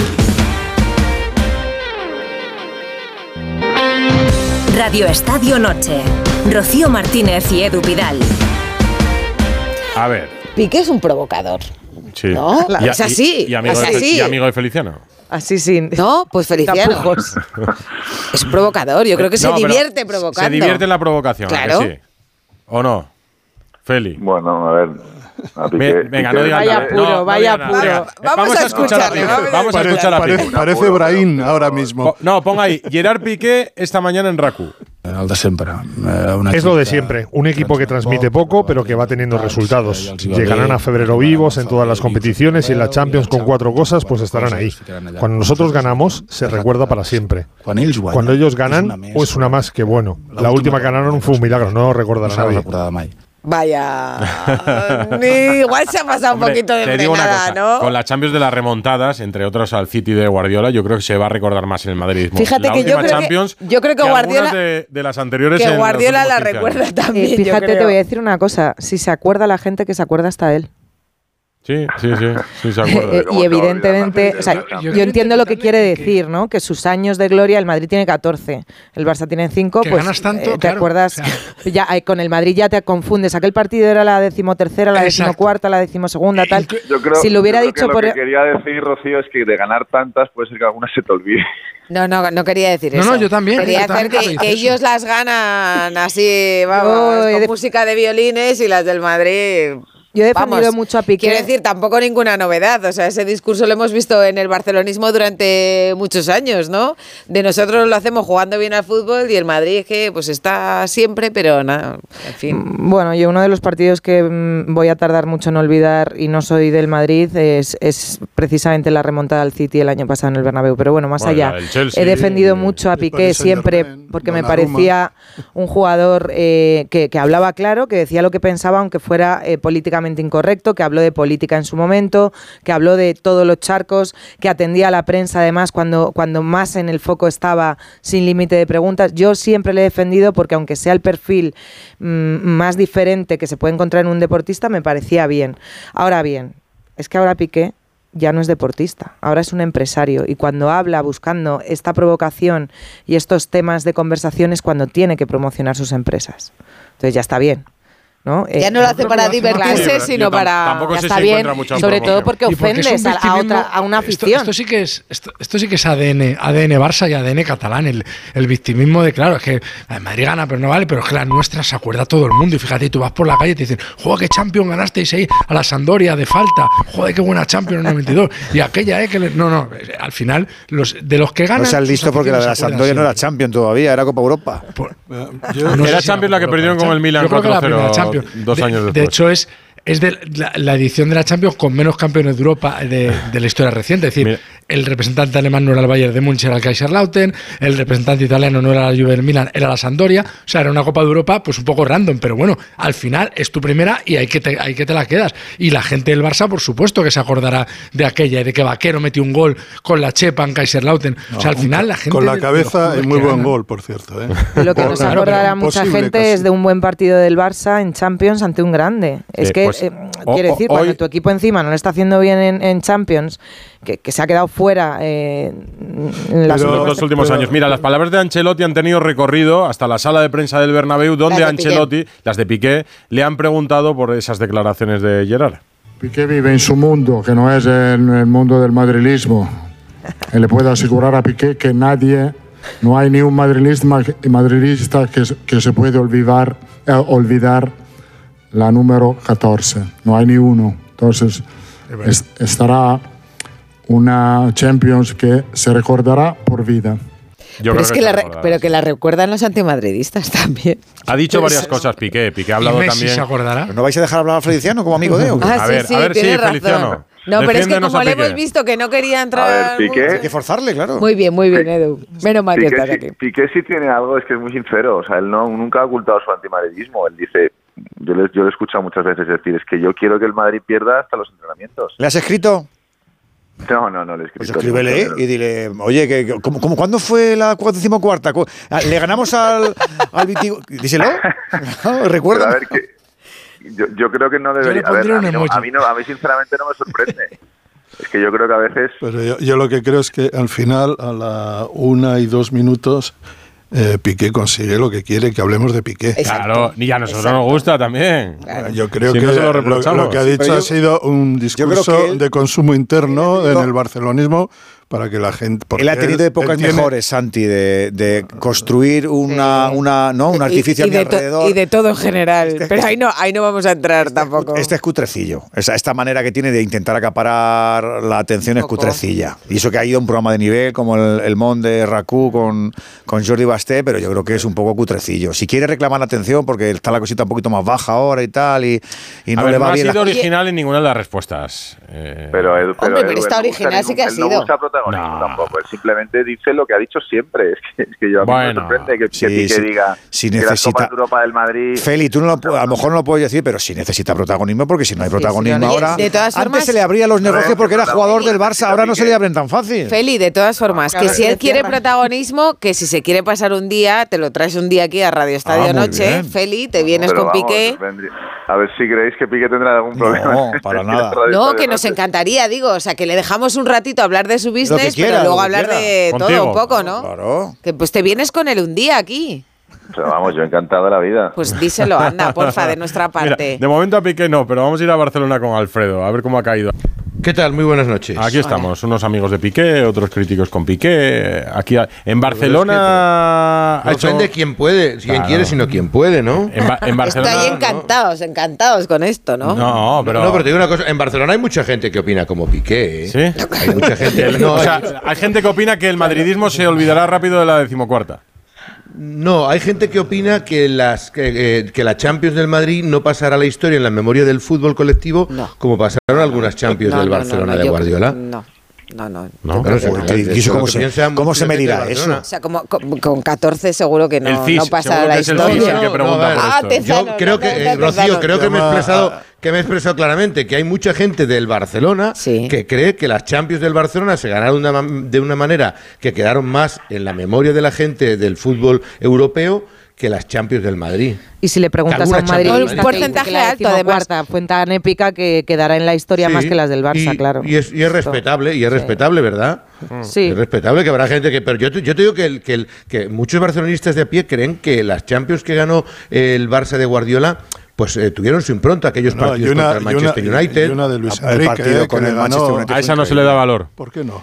Bueno, por Oye, eh, perdona, era- diferentes cuestiones. Sí, se le da valor. Messi- Menos, No, no, menos, vale valor, menos. Messi, Messi, No, no, no, Messi. Luis Vale Suárez menos. y Neymar. Pero la- vale menos, por eso vale menos, por eso vale menos. La de Berlín, la de Berlín. No, no, pero que te digo sinceramente que, que- que hay mucha gente que aquel yo de no solo vale ganar, sino cómo ganas, lo, lo considera, que, a- que a lo mejor eh, Piqué lo, lo- lo exprese con su ironía, con, con su forma, a lo mejor también con su antimadridismo, pues puede ser, pero, pero que hay mucha gente que opina igual, ¿eh? Y- que- y- que- que- y- Alfredo, tú sabes que yo pisaba mucho esa casa y yo una de las veces que pisé esa casa, alguien que es importante en el barcelonismo, no voy a decir quién, me dijo, yo mataba.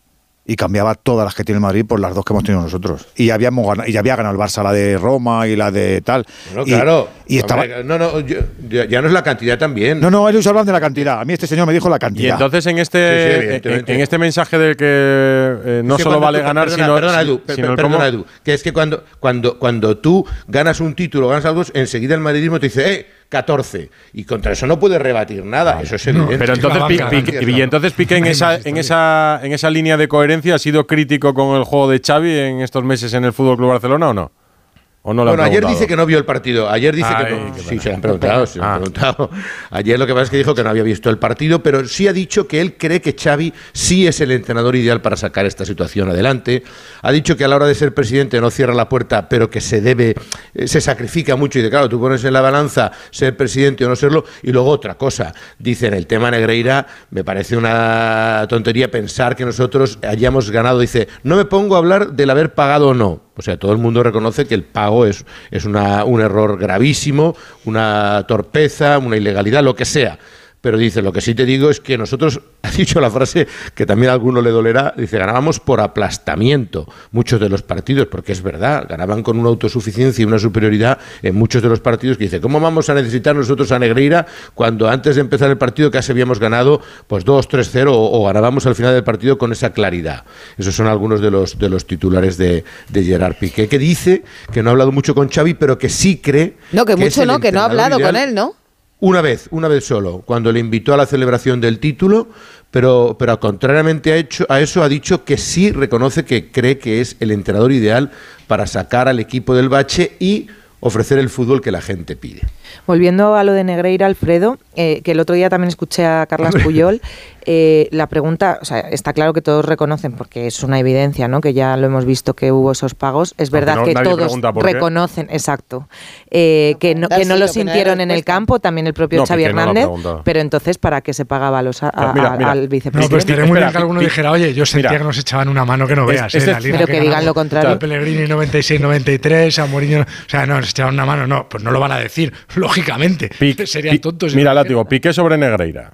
Separant Para el tema dels, de, de si hi ha pagaments o no hi ha pagaments i per qui són. Separando el tema de los pagos y para quién son, yo lo he vivido muchos años y es acojonante que la gente pueda llegar a decir que ganamos algo por los árbitros.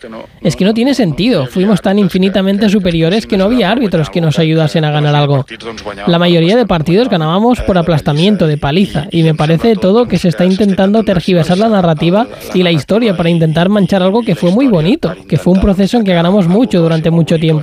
Ahora el club se tiene que defender y tiene que hacer lo que toca, pero estoy convencido de que esto no será nada.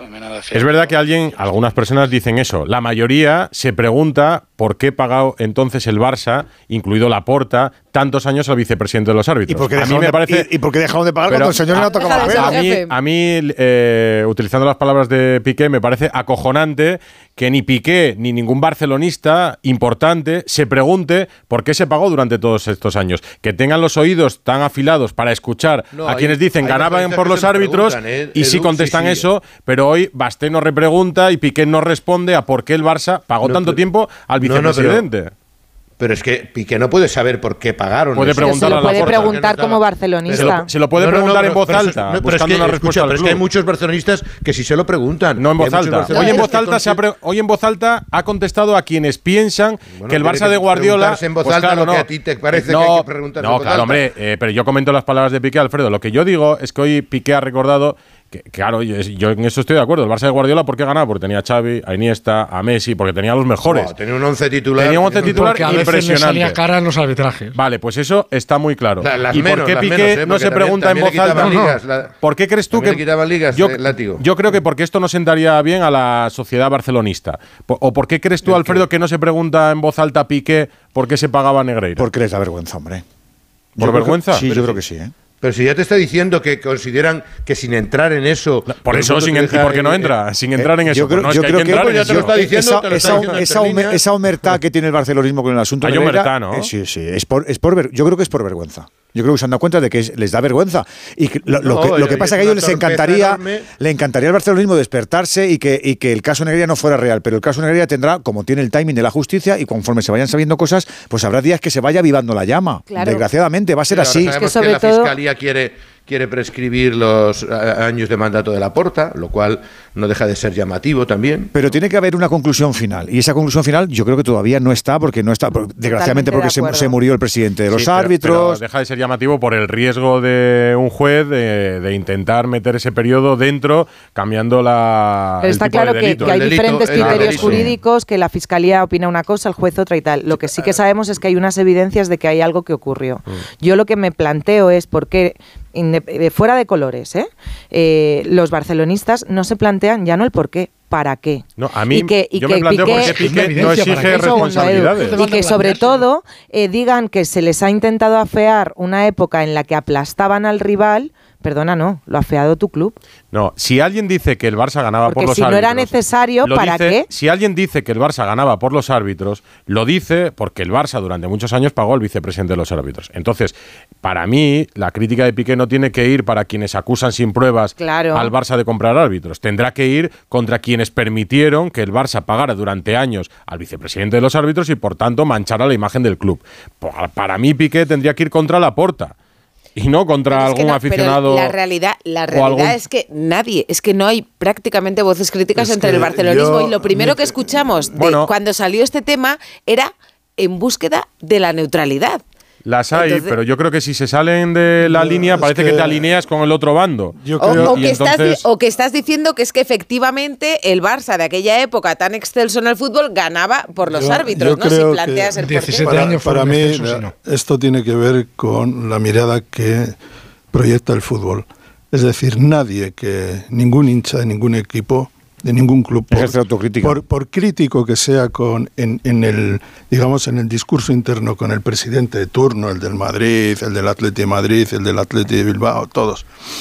A la hora de la verdad, en un tema como este tan grave, de estos que hieren de verdad, digamos que se produce una especie como de contracción en la- para defender al club porque eh, digamos la, la relación que tiene el hincha con el hincha con cualquier club con el suyo es casi de una pureza virginal lo se ven así y cuando el club no se comporta con una pureza virginal aún así intentan que eso no funcione. Yo recuerdo voy a hablar del Athletic no el Atlético en el caso Gurpegui. Con el caso Gurpegui aquello se hizo de tal manera que pretendiendo, diciendo que defendían a, a Gurpegui, que estuvo dos años Sabino- sancionado, y Sabino Padilla. dos años sin jugar, dos años sin jugar, en el primer partido que jugó en el Atleti, que fue frente a la Real Sociedad, y por cierto marcó a ese chaval que no tenía ninguna responsabilidad en lo que había pasado, porque él haría lo que le dijeron los médicos Era que tenía que paciente tomar. de Sabino, Ma- que era- de Sabino Padilla. Sí, pero médico. ¿qué es lo que pasó? Que la defensa se concentró en Gurpegui, que era una injusticia, pero nadie en el Atleti dijo, ¿y qué hacía Sabino Pa- Padilla ahí? Que es un poco, ¿y qué hacía el Barça en el tema? Pues, eh, es su trabajo como Negreira. No, no, quiero decir que exa- igual. No, no, exactamente igual, pero ese tipo de, de- de reflexión le va a pasar al madridismo con si tiene, o al del Atleti de Madrid, Igual, igual, igual. un- si su Igual. club Es una, es una Pasa religión en que se, todos que se menos come en el Rayo. Vallecano, que ya te digo yo que los aficionados no, No, comulgan nada con el presidente. No, no, pero si el no, Barça- no, no, si el- no el comulgar con el presidente. Una cosa es no Santi. comulgar con el presidente. Eso, con lo que hace. eso en todos los clubes pasa. Pero la entidad, la entidad. pero no comulgar con el club, eso A es. Alfredo. No, eh, os recuerdo, os recuerdo que el Barcelona fue- se metió en un lío impresionante porque un farmacéutico denunció el traspaso de Neymar, no lo olvidéis, y eso supuso incluso una condena. O sea que es un club que también en ese aspecto es mucho más democrático y, No, y- y resuelve y la también Porta- estos temas de forma Blau, ¿no? fratricida. Eh, sí, sí, sí, o sea, que ha tenido, claro. también sus cuitas. Todavía, o sea, estoy, todavía estoy recordando que el- aquel socio que era un farmacéutico que nadie le Sí, conocía, en Barcelona decían, pero ¿quién, a, a quién le está pagando? ¿De esto?". dónde ha salido Sí, este no- Solo por hacer motu propio. gente ¿Dónde tiene la no, farmacia? decían, decían que era un submarino Ya, de. ya que lo ha nombrado de- Alfredo, os, caballo os de Troya recomiendo, de Florentino. os recomiendo que escuchéis los audios del juez de aquel caso, era Sí, divertidísimo. está bien. Oye, ¿y, y la reunión de hoy, Alfredo? Esa va a tener. Bueno, Ha pues- empezado tarde el ¿Recorrido o no? Terapia de grupo, eh, lo- lógicamente, algo más de 30 minutos en el que Xavi ha tomado la palabra porque, bueno, como era un entrenamiento de readaptación, era más importante hablar y eh, ha hablado él, también ha hablado Ter Stegen, Araujo, Lewandowski, Gundogan y han explicado algunos detalles. Xavi se ha echado buena parte de la culpa, ha dicho que es el principal responsable de la situación y entre todos han intentado Se lo ha explicar dicho a los jugadores, qué estaba dices. pasando. Sí, sí, sí, sí. Eh, y entre todos han dado algunos de los detalles que están pasando ahora mismo. Mala colocación en el de juego, lógicamente ahí es achacable al entrenador. Falta comunicación también en el terreno de juego para ir corrigiendo y para ir cambiando las dinámicas de los partidos. Evidentemente y como consecuencia de todo esto, falta confianza. Y un poco estos han sido los, los tres nudos especiales sobre los que ha girado buena parte de la conversación, que como te digo ha durado algo más de 30 minutos y en la que el equipo reconoce que le hace falta un parón, que le va a venir bien eh, llegar al partido después del Alavés, donde van a concentrar todos los esfuerzos para tratar de evitar un, mayor problema y evidentemente eh, después del parón de selecciones volver a intentar coger la mejor dinámica. Eh, Laporta la- ha llamado también a Xavi Hernández a lo largo del día de hoy, le ha transmitido absoluta confianza, que en ningún caso su puesto puede peligrar. Sí, evidentemente le ha preguntado qué es lo que cree, cuáles son los síntomas que cree que está atravesando el equipo, pero que evidentemente confían en que él va a ser responsable de sacar al equipo de este bache, que yo creo que es uno de los momentos más complicados, pero tampoco es que lleve tanto tiempo de Xavi como, como entrenador del Barcelona, junto con las eliminaciones, Hombre, por ejemplo, de la Inter de Frankfurt. lo, lo bueno es que la situación deportiva, a pesar de que Es las reversible. sensaciones sean malas, claro, es muy reversible. Claro. Está vivo en la Liga, en Champions, en Copa, en todo. El Barça puede ganar Sí, todo. pero los síntomas, Aspira a los ganar síntomas todo. eran preocupantes, ¿no? Esos detalles sí. sí Pues hay que ponerle antibiótico al enfermo, A mí, Alfredo. a mí me ha sorprendido eso de que Piqué y Xavi no hablen. ¿Que no hablen? Sí. Bueno, yo Bueno, creo que Piqué creo- está un poco ten en cuenta que. Piqué, ten en cuenta Pi- Piqué no se Recordad- va tampoco con Messi, si lo sabes. Recordad cómo se retiró Pi- eh, Piqué se retiró del Barça en mitad de temporada, De un día para en el otro. primer tercio de la Sí. temporada. Y yo creo que él no se sentía titular y claro, él había sido compañero, amigo, campeón del mundo, campeón de Europa con Xavi y, y Piqué finalmente, eh, además fue silbado, todavía recuerdo aquel partido con el Inter. No, del Inter es que fue- tremendo. Y, bueno, estas cosas pasan en el fútbol, amistades que, que se hacen Oh. se- o se, eh, se generan y que duran años, Bueno. de un día para otro se rompen. Eso es La- así. la Yo no estoy rompió, diciendo que la- una- ¿Perdón? La de Messi se rompió. No, yo, yo La creo que Messi, se por ejemplo. bastante. Messi la y Piqué eran hubo- íntimos. Sí, pero ahí hubo ahí Hasta ciertas cosas serlo. que... Que no han sido Sí, íntimos, de que verdad, que no contéis eso, que no han sido íntimos. Eran, bueno, eran Sí, buenos, eran eran buenos buenos compañeros, habían sido compañeros desde pequeños, Edu. desde No, pero no eran íntimos, que se ponen muy nerviosos No, cuando decimos eso, no eran íntimos. Es- y Piqué, y tú sabes como yo que Piqué no tenía tanto predicamento en ese vestuario porque se le veía muy saltimbanqui. O sea, Piqué. Sí, bueno, no, sí, no- no era, tenía era un tío muy suyo. no Bueno, tenía- a ver, eh, tenían una buena relación. Tenían una buena relación como Alfredo y Luis Figo, hasta que Figo se vino al Bernabéu y ya. Pues sí, pero yo, oye, yo sigo teniendo la buena con Figo, aunque creo que se Aunque equivocó estáis más distanciados. lo hizo. Estáis más Como distanciados. lo hizo, se equivocó como lo hizo. Mañana nos cuentas. No, no, por cierto, hablando de Piqué, que mañana está Piqué en el novato en Antena 3 con, Ah, sí, con Joaquín. o sea Con que Joaquín esa charla. Pues ya que estáis con vosotros, ya que estáis con vosotros, pues eso, aprovechadlo. Bueno, esa charla será interesante, seguro. Tú trabajas mañana, Hoy- hoy Alfredo, la que porta- ma- aquí en Barcelona no es la Almudena. O sea que Tú no es sabes que yo trabajo todos los días, no hay ningún problema, y que, y que Laporta hoy no ha querido hablar, no ha querido hablar Qué en raro. la presentación de los Barça Games. No, no estaba el tema para, para hablar mucho, simplemente ha sonreído cuando le han preguntado que si está preocupado o, en qué, o qué, qué nivel de preocupación tenía, pero ni siquiera ha levantado el pulgar como siempre nos hace en muchas de esas preguntas. Así que parece ser que de momento la profesión va por dentro, evidentemente. Pues nada, abrazo, Alfredo. Hasta luego. Otro fuerte para vosotros. Ya aprovechamos con Edu García, Natalia Torrente, Santi Segurola, Látigo Serrano y Feliciano López, que ya tiene a Darío en brazos. Si me cruzo con Mbappé, os, llamo, ¿eh? Os ¿Eh? No, no, estamos aquí, estamos aquí pendientes. Alberto Alcocera, inmobiliaria, espera, ¿cuál es? Beri Corral se llama. Han, Alberto dicho, Alcocera. han puesto en el chiringuito que Beri se va en unos minutos a París. Alberto Pero a lo Alcocera. mejor me da tiempo. O sea que igual no te lo encuentras ya, Busca a ¿eh? Rafaela mejor. Busca a Rafaela. Una y 22. Chao. Estamos tío por aquí. Carlos Bustillo. Qué pronto hoy, Carlos ¿eh? Javier Bustillo García. Fíjate. La 1 y 25, sí, sí. A ver. Es importante decir Bustillo García, que habrá muchas noches que su madre siga despierta y nos escuche. Me gustaría escuchar el García. Pero déjale, no te enrolles, Venga, no te enrolles, venga. Partido de Copa del Rey aplazado en su día por el temporal. Gimnástica Segoviana 3, Sestao 4. Después de prórroga, el Sestao clasificado ya para la siguiente eliminatoria. El martes se juega la Ceneza Zaragoza, que es el último partido de los que quedan, y luego ya el sorteo de la siguiente eliminatoria de Copa en la que todavía no están los equipos de la, de la Supercopa, el Real Madrid, el Barça, el Atlético Madrid y el Atlético Osasuna. En la Youth League, la Champions de los juveniles, Real Madrid 0, Braga 0 y Arsenal 1, Sevilla 1. Y para mañana Europa Liga. Se completa la semana europea para equipos españoles.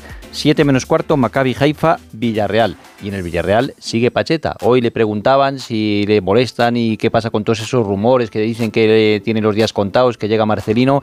Y Pacheta ha hablado en rueda de prensa. Y estoy obligado a ganar. Pues claro que sí. Mi puesto de trabajo, yo sé que hay mucha gente que lo quiere, mucho. Esto es un equipo grande. Estas situaciones eh, se suelen dar cuando no ganas. Siempre estás bajo la lupa. No hay ninguna diferencia en mi presión o en mi cabeza en este partido con respecto a hace un mes. Y a las 9 el Betis recibe al Aris Limasol, el primero del grupo que es el Betis contra el colista, el Aris Limasol. En Sevilla se ha disputado la Billie Jean King, la Copa Davis femenina. España lo tiene muy mal porque hoy ya Billie ha empezado... Jean King Cup. Exacto. Copa Davis femenina Eso que, para entendernos más o menos. Bueno, hombre, Billie Jean King fue una gran tenista americana que ganó 39 Grand Slam entre individuales, dobles y mixtos. Ahora, a ver si te voy a contar una cosa. Cuenta, ¿Eh? cuenta. Dale, dale. No, no, pues bueno, lo cuentas luego. Te digo que malas perspectivas para España que ha perdido con Canadá. Ha empezado perdiendo ya el primer eh, individual Rebeca Masarova y luego también ha perdido Sara Sorribes. El Que no, que lo, que lo que te iba a decir es que a Billie Jean King Ah. le han dado eh, una camiseta, María Pérez, eh, futbolista campeona del mundo, le ha dado una camiseta vale, de la vale. selección española, campeona del mundo, y le ha hecho mucha ilusión. Ah, Eso es detalle. una buena noticia, ya que hemos Sí. palmado eh, los dos primeros partidos, ¿no? Pues está bien.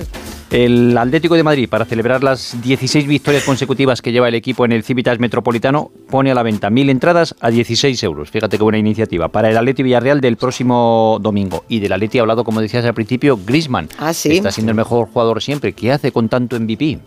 familia, claro. Y Amarova está contento porque va a tener, lo, lo usa para ser portería en el salón. Así que tenemos los palos para jugar al fútbol en el salón. Nos decía Arquiazaba, yo el mío como es el primero, pues, pues no lo voy a poner de portería.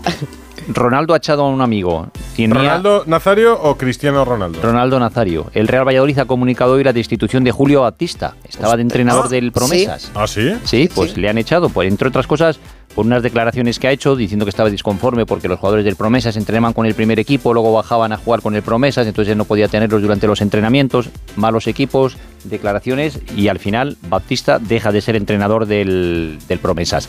Pero eran El- muy amigos, claro. Sí, sí, O sea, no, son y- decisiones de esas sí, que tienen llevaba- que, que ser difíciles, ¿eh? O relaciones eh, Llevaba seis años en Baptista en Valladolid. Guárdate, algo para el final. Te estás guardando lo mejor, ¿no? Alguna cosita. A ver.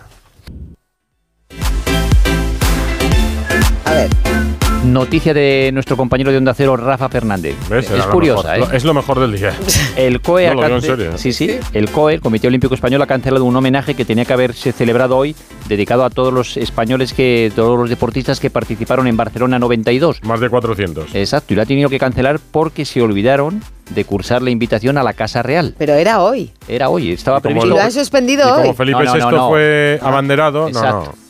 Eh, la comunicación se la enviaron Ah, y hace ya. Exacto, se la enviaron Venga. a todos los deportistas hace más de un mes. Les dijeron que para el 8 de noviembre habría. Todo reserva la agenda. Exacto. Luego Y- no y pagado, que cada se olvidaron de lo- comunicárselo a la Casa Real y cuando se lo comunicaron, ya a finales del mes de septiembre creo, resulta que tenían previsto un viaje para Dinamarca. Los reyes han estado en Dinamarca. Ay, bueno, bueno, bueno, ¿cómo me tiene ese viaje? Ese viaje me tiene loca. No, pero es que Rafa aporta. Rafa aporta la carta sí, que le envían a los deportistas para convocarles No, no, para pero este vamos a homenaje. ver, o sea, y la el carta fallo, ¿a quién se le olvida? ¿A quién se le olvida el apanderado? ¿A quién Yo, se le yo- olvida el yo- rey? yo decía que seguramente como en el 92 el rey era príncipe, seguramente no eh, actualizaron la información de su dirección en, la, en, la, en el COE y se lo mandaron al anterior y claro, ya no... El caso es que no mandaron Pero la carta a la Casa Real y que al final tuvieron que eh, suspender el acontecimiento que estaba previsto para hoy. Y Rafa, en la noticia que se puede leer en la web de Onda Cero, como dice Edu, aporta todo: la carta de invitación, Y la carta de y la carta de desconvocatoria y la decisión de ahora de que se aplaza el homenaje o el Sine acto die. sin edie para un poquito más adelante. Pues te digo yo que las charlas ahí con los de Inglaterra, de los de Dinamarca habrán sido entretenidas porque está la actualidad, pero eso es cosa rosa, eso es cosa Ah. rosa ya. Y a Paco Reyes le digo que si quiere el coche que utilizaba Vini, A que ver, a ver. utilizaba Benzema el año pasado, que lo ha dejado muy nuevecito. ¿Lo ha dejado barato? 2.000 kilómetros. ¿Sí? ¿2.000 kilómetros? 2.000 kilómetros solo lo ha hecho Benzema el año pasado. Te sale por unos O sea, no- 82.000 no- euros. no ha Eso es que ha trucado el kilometraje. Eh, no lo utilizan ni para ir a Valdebebas. Claro, claro, por eso. Si se lo dices a Camavinga, que lo dejó con 43.000 kilómetros. Eh, joder, ese se fue a Francia con él. Pero se pueden comprar los coches del Madrid del año pasado. Pueden comprar los coches de los jugadores, tienen un descuento más o menos entre el 14 y el 20%, Pero es que dependiendo del uno. modelo y del uso. Pero a ver, el más barato, ¿cuánto vale? A ver. Pues los más baratos sobre los 82.000 euros, que era el coche que usó, por ejemplo, Vinicius o Benzema. Si los quieres más caros, los hay de 105.000, que eran que son la mayoría, los que usaron Cross, Modri, Valverde y otros cuantos. Eh, además, la placa de matrícula con la firma del ¿En jugador. serio? Hombre, pues eso, fíjate lo que puede fardar. Ah, sí. Con la firma del jugador, la placa de matrícula. Ah, pues mira, a lo mejor se lo piensa Alfredo y se compra uno. ¿Con qué música nos vamos? Barcelona en ¿Con qué música nos vamos? Que la ha elegido Frasquet, me han dicho hoy, nuestro Buah, técnico. qué mala leche tenéis! Esta sí que la conozco yo. O sea, Team Shakira, ¿no? Team Shakira. Oye, pero no, no, que a ver si nos trae a Feliciano Piqué un día aquí. Eso, y si no a No Bizarrap. la- si a viene, uno de los dos. a que si a viene no se la ponemos si no quiere. Bueno, si no le importa, Piqué. no, que buenas noches, gracias por estar ahí. Adiós. Hasta mañana.